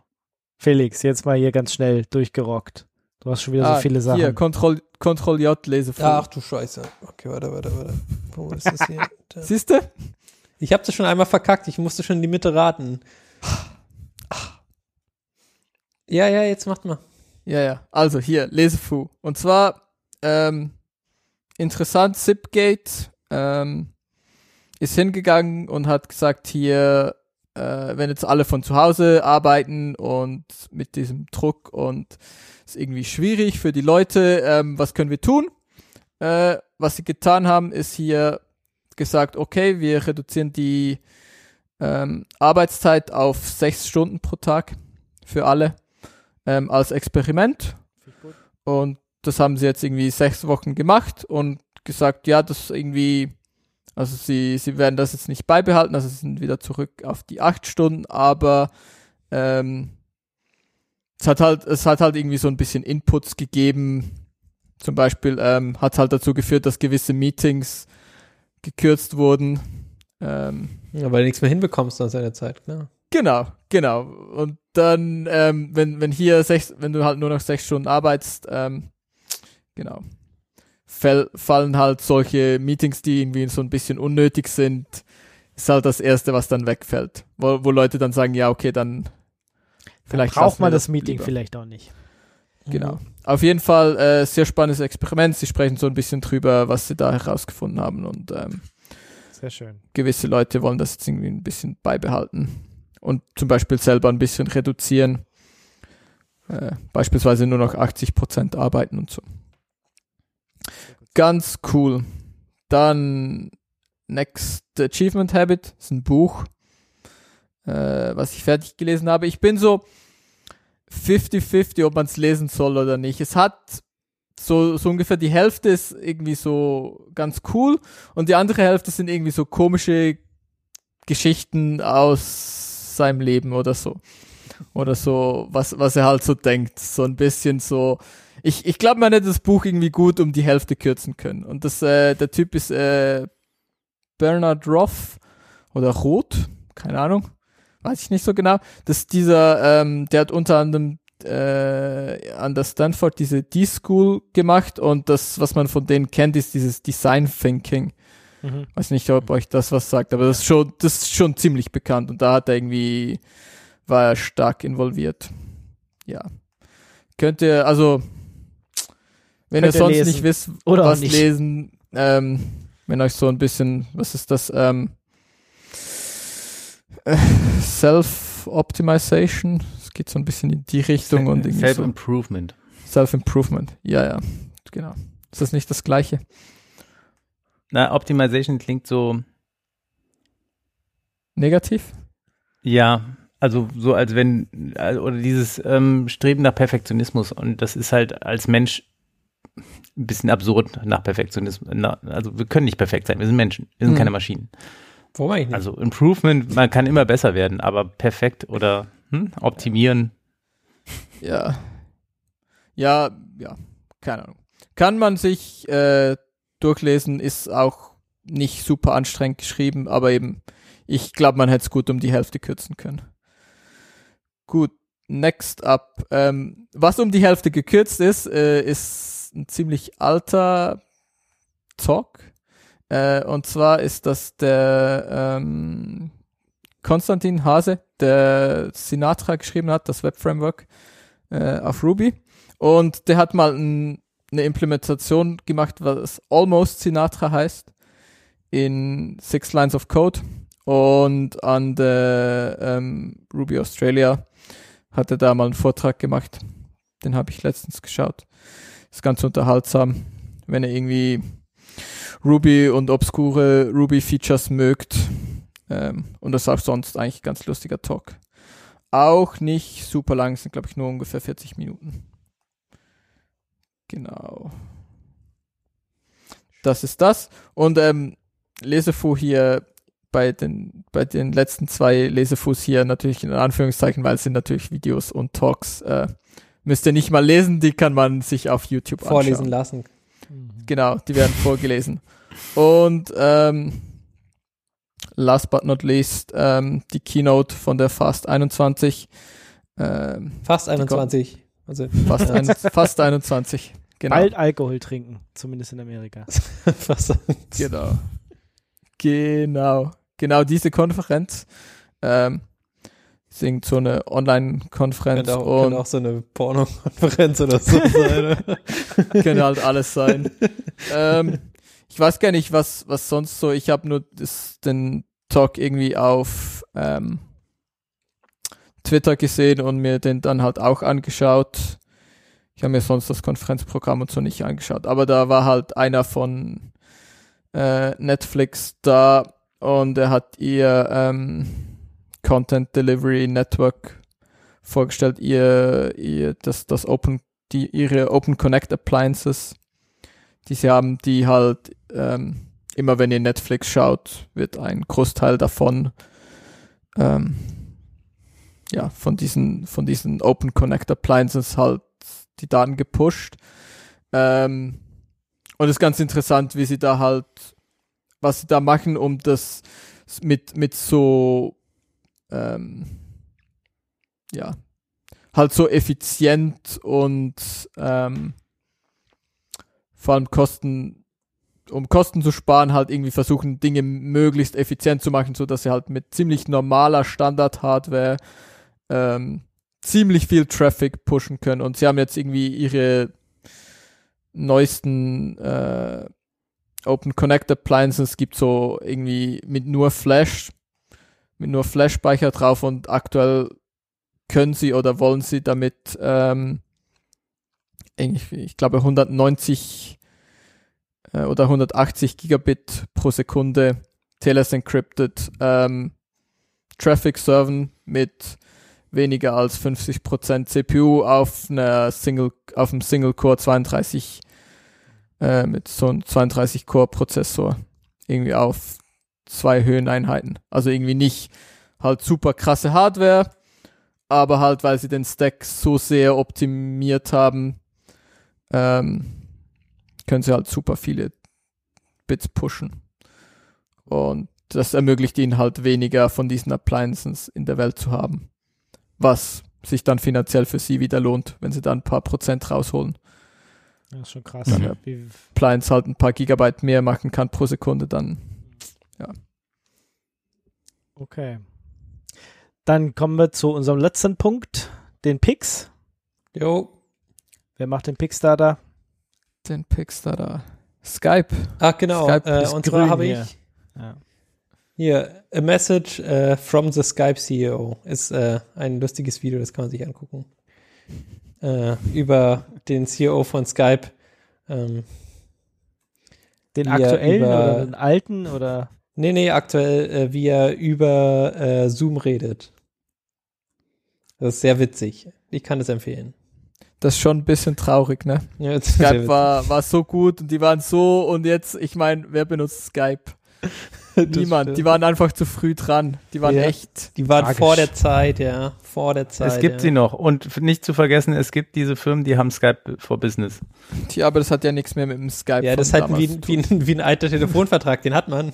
Ja, Oma, aber die, die, irgendwann hat die den auch nie mehr. Es- es ist- Ich bin dementsprechend gezwungen, ab und zu an äh, mit dieser Technologie an Meetings teilzunehmen. Und ich fand das ganz beeindruckend, nach wie sich Skype for Business, äh, nachdem Zoom diese Erfolgswelle hinge oder diesen Erfolgsritt hingelegt hat, ähm, doch graduell verbessert hat. Also die haben echt an äh, Skype for Business geschraubt, um wieder ein bisschen aufzuschließen. Ne? Aber es ist halt einfach zu dafür. spät, ja. Konkurrenz, Konkurrenz belebt das Geschäft.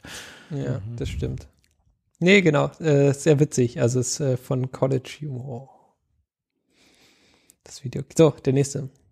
Nice. Hier, Git. Git-Config. Mhm. Und zwar, was ich auch nicht wusste, also was man vielleicht noch weiß, ähm, Git-Config, ähm, normalerweise hat man ja irgendwie so für sein Arbeitszeug hat man anderen, ja, vielleicht nicht einen anderen Namen, aber zumindest eine andere E-Mail-Adresse und bei Git konfiguriert man ja irgendwie Username, E-Mail.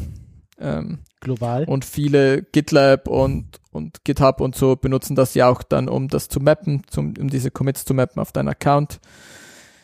Ähm, darum wäre es ganz praktisch, wenn man da die richtige E-Mail drinstehen hat.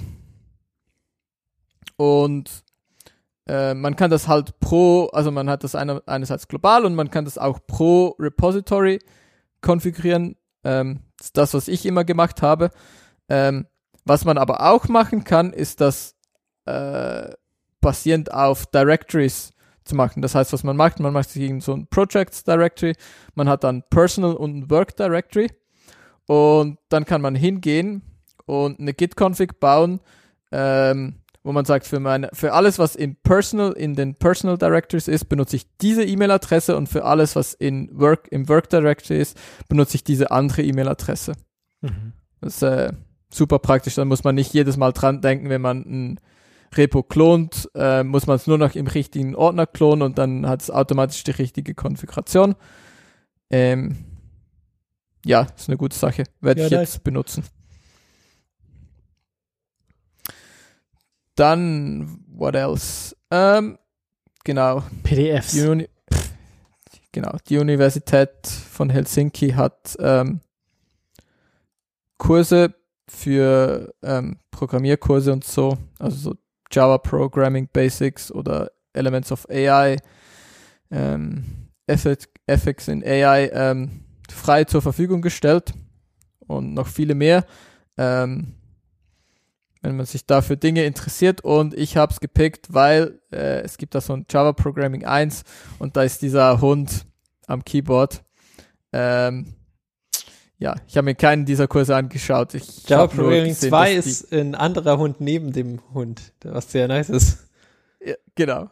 Ähm, und wegen den zwei Bildern habe ich es hier gepickt. Ich habe auch von Leuten äh, im Internet gehört, dass die Kurse wohl ganz gut sind.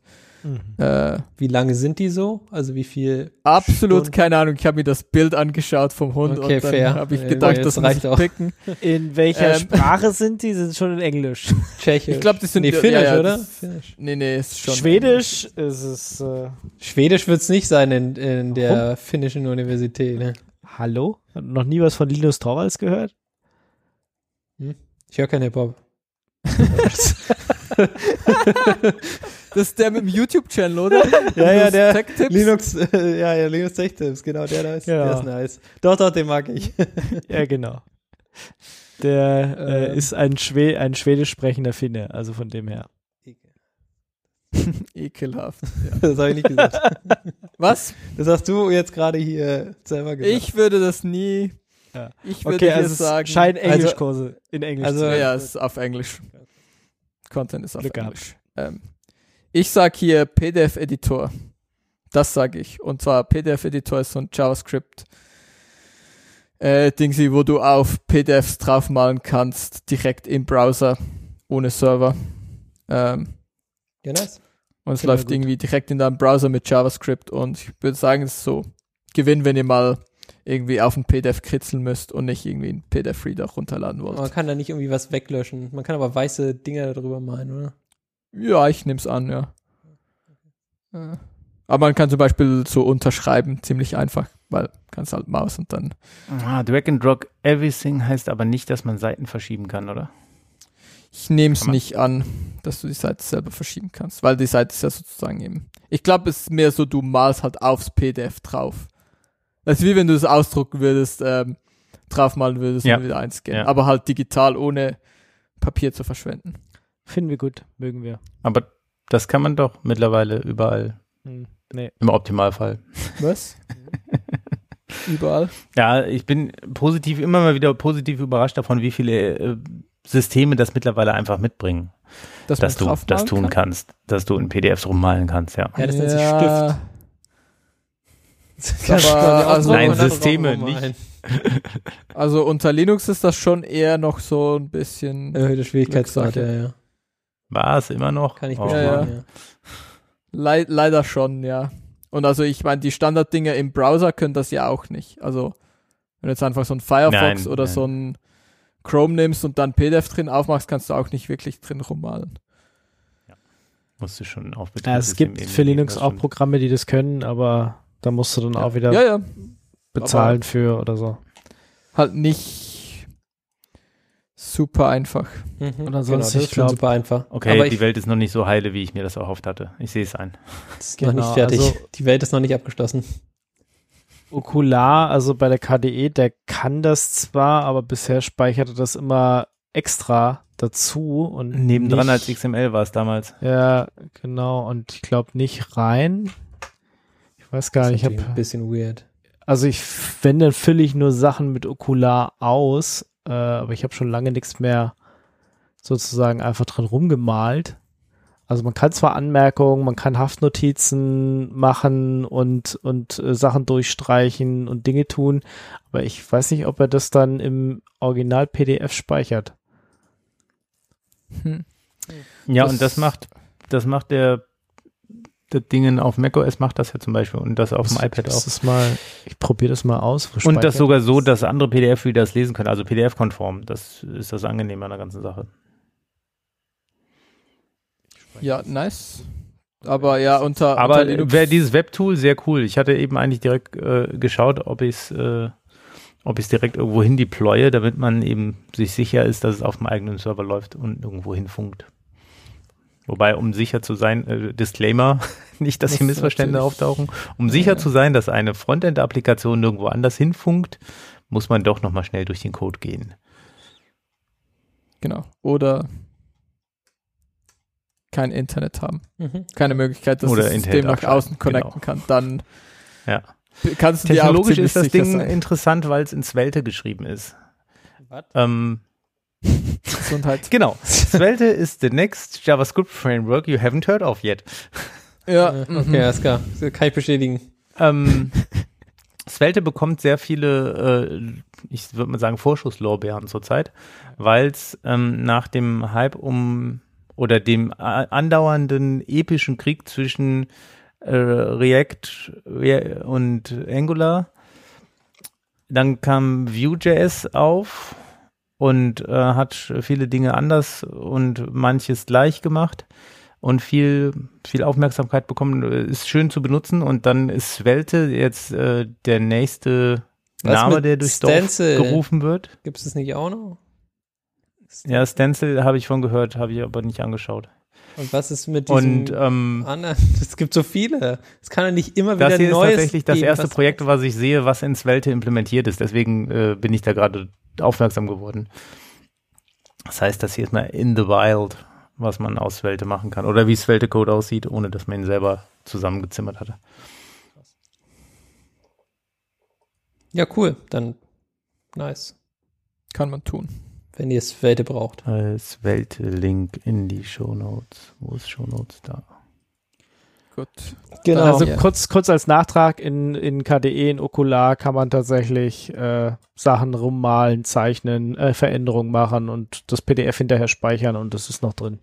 Also scheinbar ist es nicht mehr wie früher, dass er das als äh, XML irgendwo daneben speichert, sondern mittlerweile speichert er das einfach rein. Habe ich tatsächlich auch noch schon lange nicht mehr benutzt. Ich benutze zwar Okular jeden Tag, aber die Funktion habe ich bisher noch nicht gebraucht. Wenn wenn ich was mache, dann, dann tatsächlich so irgendwie mehrere PDFs in irgendwas zusammenschmeißen. Da benutze ich hier PDF Sam. So auch wieder so ein Java-Programm, wo du dann irgendwie die Sachen reinspeicherst, äh, reinschmeißt und speicherst und dann ist es ein großes PDF. Aber in einem PDF rummalen habe ich jetzt tatsächlich schon lange nicht gemacht und lange nicht gebraucht. Aber wenn man es mal braucht, ist es vielleicht ganz nett. Also Linux kann das. Ja, ist für, für so Schule, Studium und so ist halt häufig, dass du irgendwie so PDF oder irgendwie die Slides als PDF bekommst und dann wirst du halt irgendwie deine Notizen gleich drauf machen oder so. Für so Zeug ist schon praktisch. Aber, aber der Okular kann nicht alles, oder? Der kann jetzt nur so highlighten und Insert Text und Pop-up-Notes und so, aber der kann ja nicht alles, alles, oder? Ich, also ich habe Das jetzt ja gerade drin super. Wenn er rumgemalt. jetzt noch Seiten umsortieren kann und Seiten einfügen und Seiten entfernen, dann ist äh, alles, was man, äh, oder 90 Prozent der Fälle, die man braucht, abgedeckt. Ja. Wie gesagt, echt das mache ich mit PDF Sam normalerweise. Habe ich tatsächlich, ich kann jetzt hier nicht die Seite rauslöschen, die eine. Hm. Also, Vielleicht, weil es dann keine Seite mehr hat. Könnte sein. doch, es ist, ist ein drei Seiten PDF. Ich Ah. wüsste jetzt aber nicht, wie ich die eine Seite hier rauskrieg. Vielleicht geht's. Ich habe es noch nicht gefunden. Also das gerade hervorheben, irgendwas drin rummalen, irgendwelche Pfeile drin rummachen oder irgendwelche Notizen reinmachen, war kein Problem. Aber ich wüsste jetzt nicht, wie ich eine wie ich eine Seite lösche. Keine Ahnung. Hm, vielleicht geht's auch nicht. Das kann ja auch immer noch Vielleicht geht's noch nicht. Wie gesagt, bisher habe ich auch PDF-Sam dafür benutzt, um da Sachen äh, zusammenzukleben wieder. Und ich meine, auf Kommandozeile geht's natürlich auch immer. Äh, Das äh, ist ja auch kein Problem für uns, aber ja. Muss man trotzdem jedes Mal wieder googeln. ja, das stimmt auch wieder. Ja. Aber es ist gut zu wissen, dass Okular tatsächlich mittlerweile drin rummalen kann. Das äh, scheint, scheint zu gehen. It's something. Es wird auch unter Linux äh, besser, aber Ja, ansonsten kann man auch so kommerzielle Tools, ich glaube Master PDF gibt's, das musst du dann halt kaufen, da kannst du Ja, dann ja. auch alles machen. ja, aber das ist immer so für das, das eine PDF im Jahr, wo man dann irgendwas tun muss, ist immer so ein bisschen so, ja. Ja, die ganzen Windows-User, die irgendwie zigtausende Euro jedes Mal für Adobe ausgeben. Ja, ich meine, es ist ja auch okay, wenn du irgendwie das jeden Tag brauchst, aber wenn du einmal im Jahr irgendwie ein PDF zusammenbasteln musst, dann ist so irgendwie nicht okay, dafür irgendwie 60 Euro auszugeben oder so. Ja. Also, Im Monat oder was? find, für, für mich. Natürlich jetzt im Monat. Muss Abo sein. Was weiß ich. Kenne ich mich aus. so. Kennst du, du kennst dich aus mit Fans. Ja, also, ihr habt ja schon gehört von diesem äh, ominösen OnlyFans, was jetzt quasi, wie beschreibt man das? Patreon ohne, äh, Mit anderen, äh, mit anderer Art von Content vielleicht? Quasi. ja, ohne, ohne Content Restriction. Ja, genau. Patreon ohne Content, Content Restriction. Zum Glück gibt es jetzt äh, wieder ein bisschen verspätet halt äh, auch quasi das, äh, das deutsche Pendant dazu. Äh, auf der Seite nurlüfter nurlüfter.de könnt ihr quasi hingehen und dann habt ihr was Vergleichbares. Auch wieder natürlich als Premium Plus Account. Ähm, ist natürlich äh, ein bisschen andere Zielgruppe, aber wird euch sicher auch gefallen. Genau. Man kann da auch äh, eigene Bilder hinschicken und die E-Mail-Adresse dafür ist steck-s-rein at, nu at nurlüfter.de. Sehen Sie unten links. Äh, ja, Ja, sehr, okay. sehr, sehr gut. Ähm, Aha. Genau. Und so hat jeder quasi wieder seins. Genau. Wie finden wir das? Wir finden das gut. Vielleicht sogar super plus gut. Super plus gut. Plus eins und Like. Jupp, jupp, jupp. Genau. Weiter, nächster. Ähm, ja, ich habe auf, auf Twitter gesehen, dass jemand ein Bild drum geschickt hat und wenn man sich das Bild speichert und es als ZIP umbenennt, kann man es entpacken. Kannst du auch ich- ausführen? Wie ausführen? Ja, es Ja. ist auch valider, also ja, valider Es ist ein- schon, aber es ist valider Es ist, Kompilat. es ist äh, valides ZIP auf jeden Fall. Was äh, Mhm. irgendwie cool ist. Ich glaube, er hat Aber- das die gleiche Ding auch, dass du irgendwie einen, dass du, dass du ein MP3 draus machen kannst. Also ja, das ist äh, ausführbares Zeug hinterher.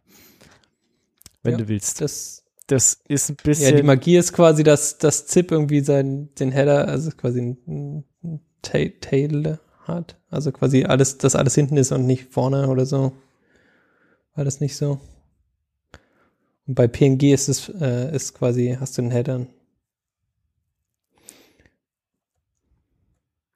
Tja. kann man sich auch. Nee, nee, hat er, cool, hat er auch auf irgendwie GitHub veröffentlicht, kann man sich auch selber bauen. Ähm, so kann man quasi Images einfach vertweeten und nur sagen, hier, hier ist das Bild, lad mal runter, nennt mal ZIP um, dann passt es schon. Das ist ein bisschen witzig. Also ich meine, ist auch potenziell böse, aber es ist, man sieht halt eben nicht, dass es praktisch. ZIP ist und das ist total praktisch, ja. Sehr geil. Was sich die Leute alles so ausdenken. Könnt ihr mal gucken, diesen Twitter-Faden, könnt ihr euch mal anschauen und es mal ausprobieren. Fand ich lustig die Woche. Gut, Okay. also, Äh, für die Leute, die Python machen, ich weiß nicht, ob ihr schon Poetry kennt. Das neue Python Build Tool. ah Keine ja, Ahnung. Poetry ist auf jeden Fall die Zukunft. Poetry ist plus eins Like und Gewinn. Das Ähm, ist quasi das, was sie immer haben wollten, nämlich äh, diese INI-File, was quasi dein, äh, dein komplettes Projekt beschreibt. Genau, du hast dieses, ähm, dieses Pipe Project Toml File, ähm, was auch irgendwie all die wichtigen Tools irgendwie unterstützen. Also irgendwie Black kann da Config rauslesen, PyTest kann da Config rauslesen. Ähm, what else? iSort, ähm, was man halt so braucht.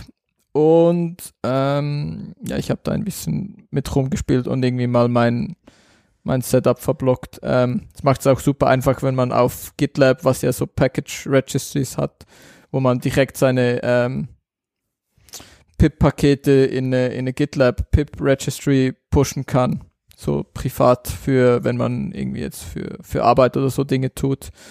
Ähm, ohne dass man sich gleich irgendwie ein Artifactory hosten muss ähm, kann man da auch einfach extra URLs angeben und irgendwie ähm, ja, Leute müssen sich dann halt nur noch irgendwie Username, Passwort konfigurieren und können dann auch die privaten Pip Packages runterladen.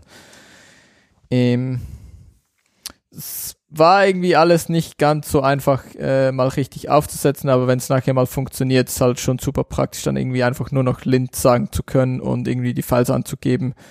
Ähm, und dann werden irgendwie all die guten Tools ausgeführt. Ähm, zum Beispiel das gute, ähm, dass mich hier der Makeful nicht dran erinnern muss, F-Strings zu verwenden, gibt's hier das Flake Use F-String.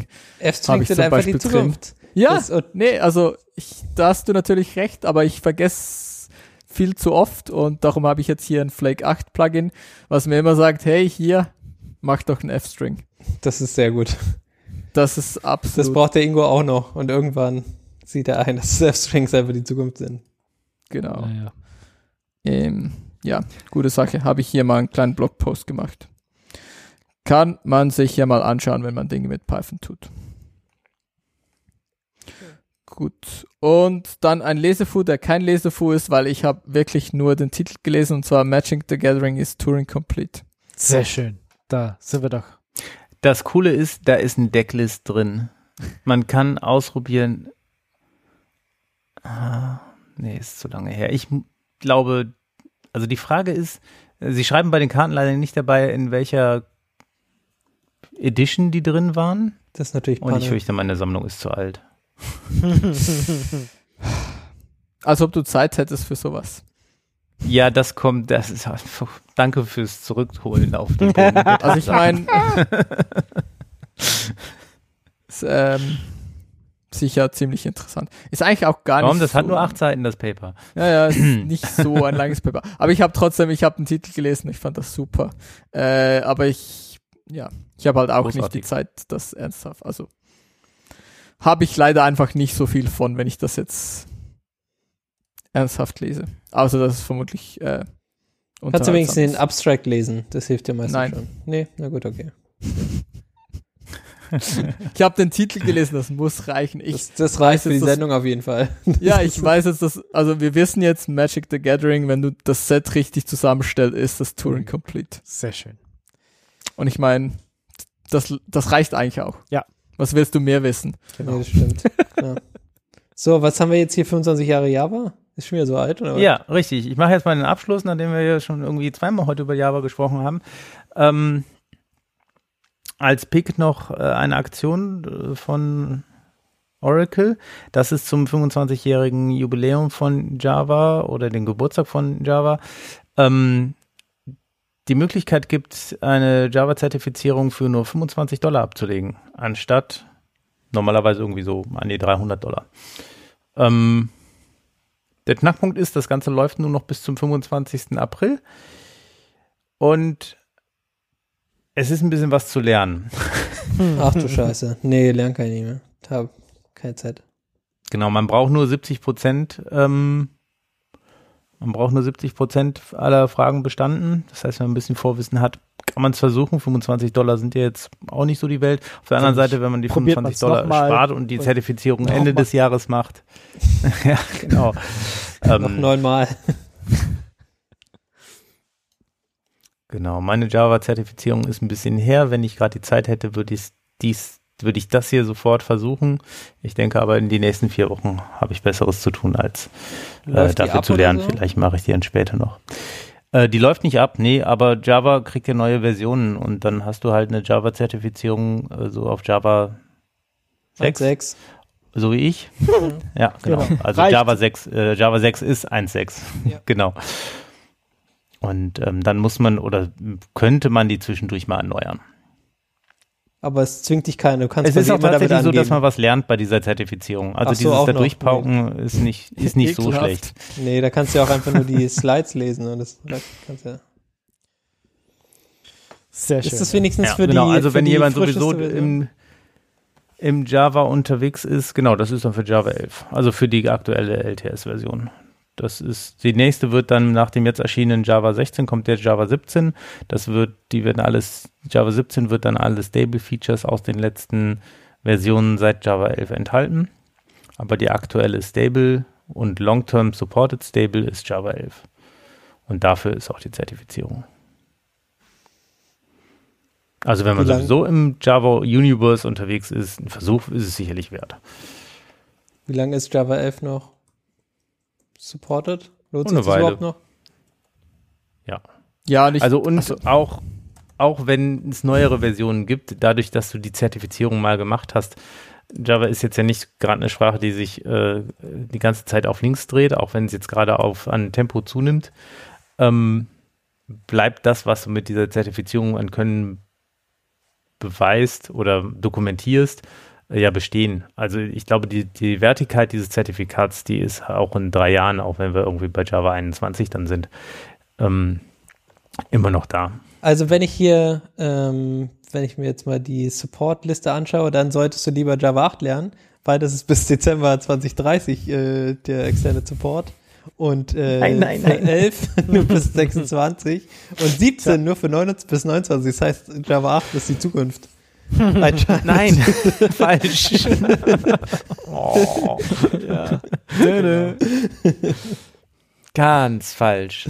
Bei Java 8 muss man aufpassen, dass wenn man die falsche Version in einen Docker-Container packt, äh, passieren ganz, ganz komische Dinge. Weil Java 8 in den in, in früheren Versionen oder in frühen Versionen äh, noch nicht äh, mit Containern umgehen konnte. Und dann äh, hat das Ding einfach äh, Dinge vom Host-System abgefragt und dementsprechend sein Setup gemacht, sein Bootstrapping gemacht. Und äh, das passte dann aber gar nicht zu der effektiv zur Verfügung stehenden Umgebung innerhalb des Docker-Containers. Also ja, Java 8, nein, nein, tut euch das nicht an. Auch einfach, wenn ihr irgendwo Aber Java 8 20, Projekte 30 seht, Mal- versucht sie zu aktualisieren. ja, Java 11 läuft auch bis 2027. Das sind nur drei Jahre Unterschied. Drei Jahre sind Ja, aber es sind drei Extended Jahre. Support. Ja, und End of Free, ne? Der, der für Java 8, der freie Support ist ausgelaufen. Also du kriegst auch keinen, keinen vernünftigen Support mehr Ja, für Java wir, 8. wir denken immer nur als Business. Wir denken immer nur als Business. Wenn man schon Java macht, dann muss man ans Business denken. Das hilft nichts. Ja, man kann da auch an die Community denken. Genug Zeug da. So, ich würde mal sagen, wir machen Klappe zu auf den Tod, oder? Ja. Reicht für heute. It's time. Genau. Ich hoffe, ihr hattet ein paar tolle, tolle Ideen. Also sowohl ihr Zuhörer als auch ihr Mitredner hier. So. Wir haben das durchgekaut. Ähm, und ja, dann hören wir uns vermutlich erst im April wieder. Und Ist das so? ja, ich meine, nächste Woche, In der neuen Zeit, Woche, wenn die Zeit wieder umgestellt ist. stimmt, Oh, oh. Das, Ach du Scheiße. das ist auch noch schon wieder so am? Wochenende. Die Uhren sind immer noch nicht gefixt. Zeitscheiß, das werden wir auch nicht mehr los, ey. Tja, Können wir da, haben wir Denk da schon dran. mal vielleicht eine. Meinung zu? Nein, nee, nee, haben wir noch nie drüber geredet. Ja, stimmt. Winterzeit sollte eigentlich bleiben. Gut, dass wir nicht darüber jetzt anfangen zu Das wird reden. weggeschnitten, Ingo. ähm, ich wünsche euch wie immer eine frohe Zeit. Passt auf euch auf, habt Spaß Ja, Am Gerät. wir sehen uns auf Zeit. Lüfter. und äh, feiern Nur Curl. Lüfter. und so weiter und so fort. Bis zum nächsten Mal. Okay, ciao. Ciao, ciao. Tschüss. Ciao. So.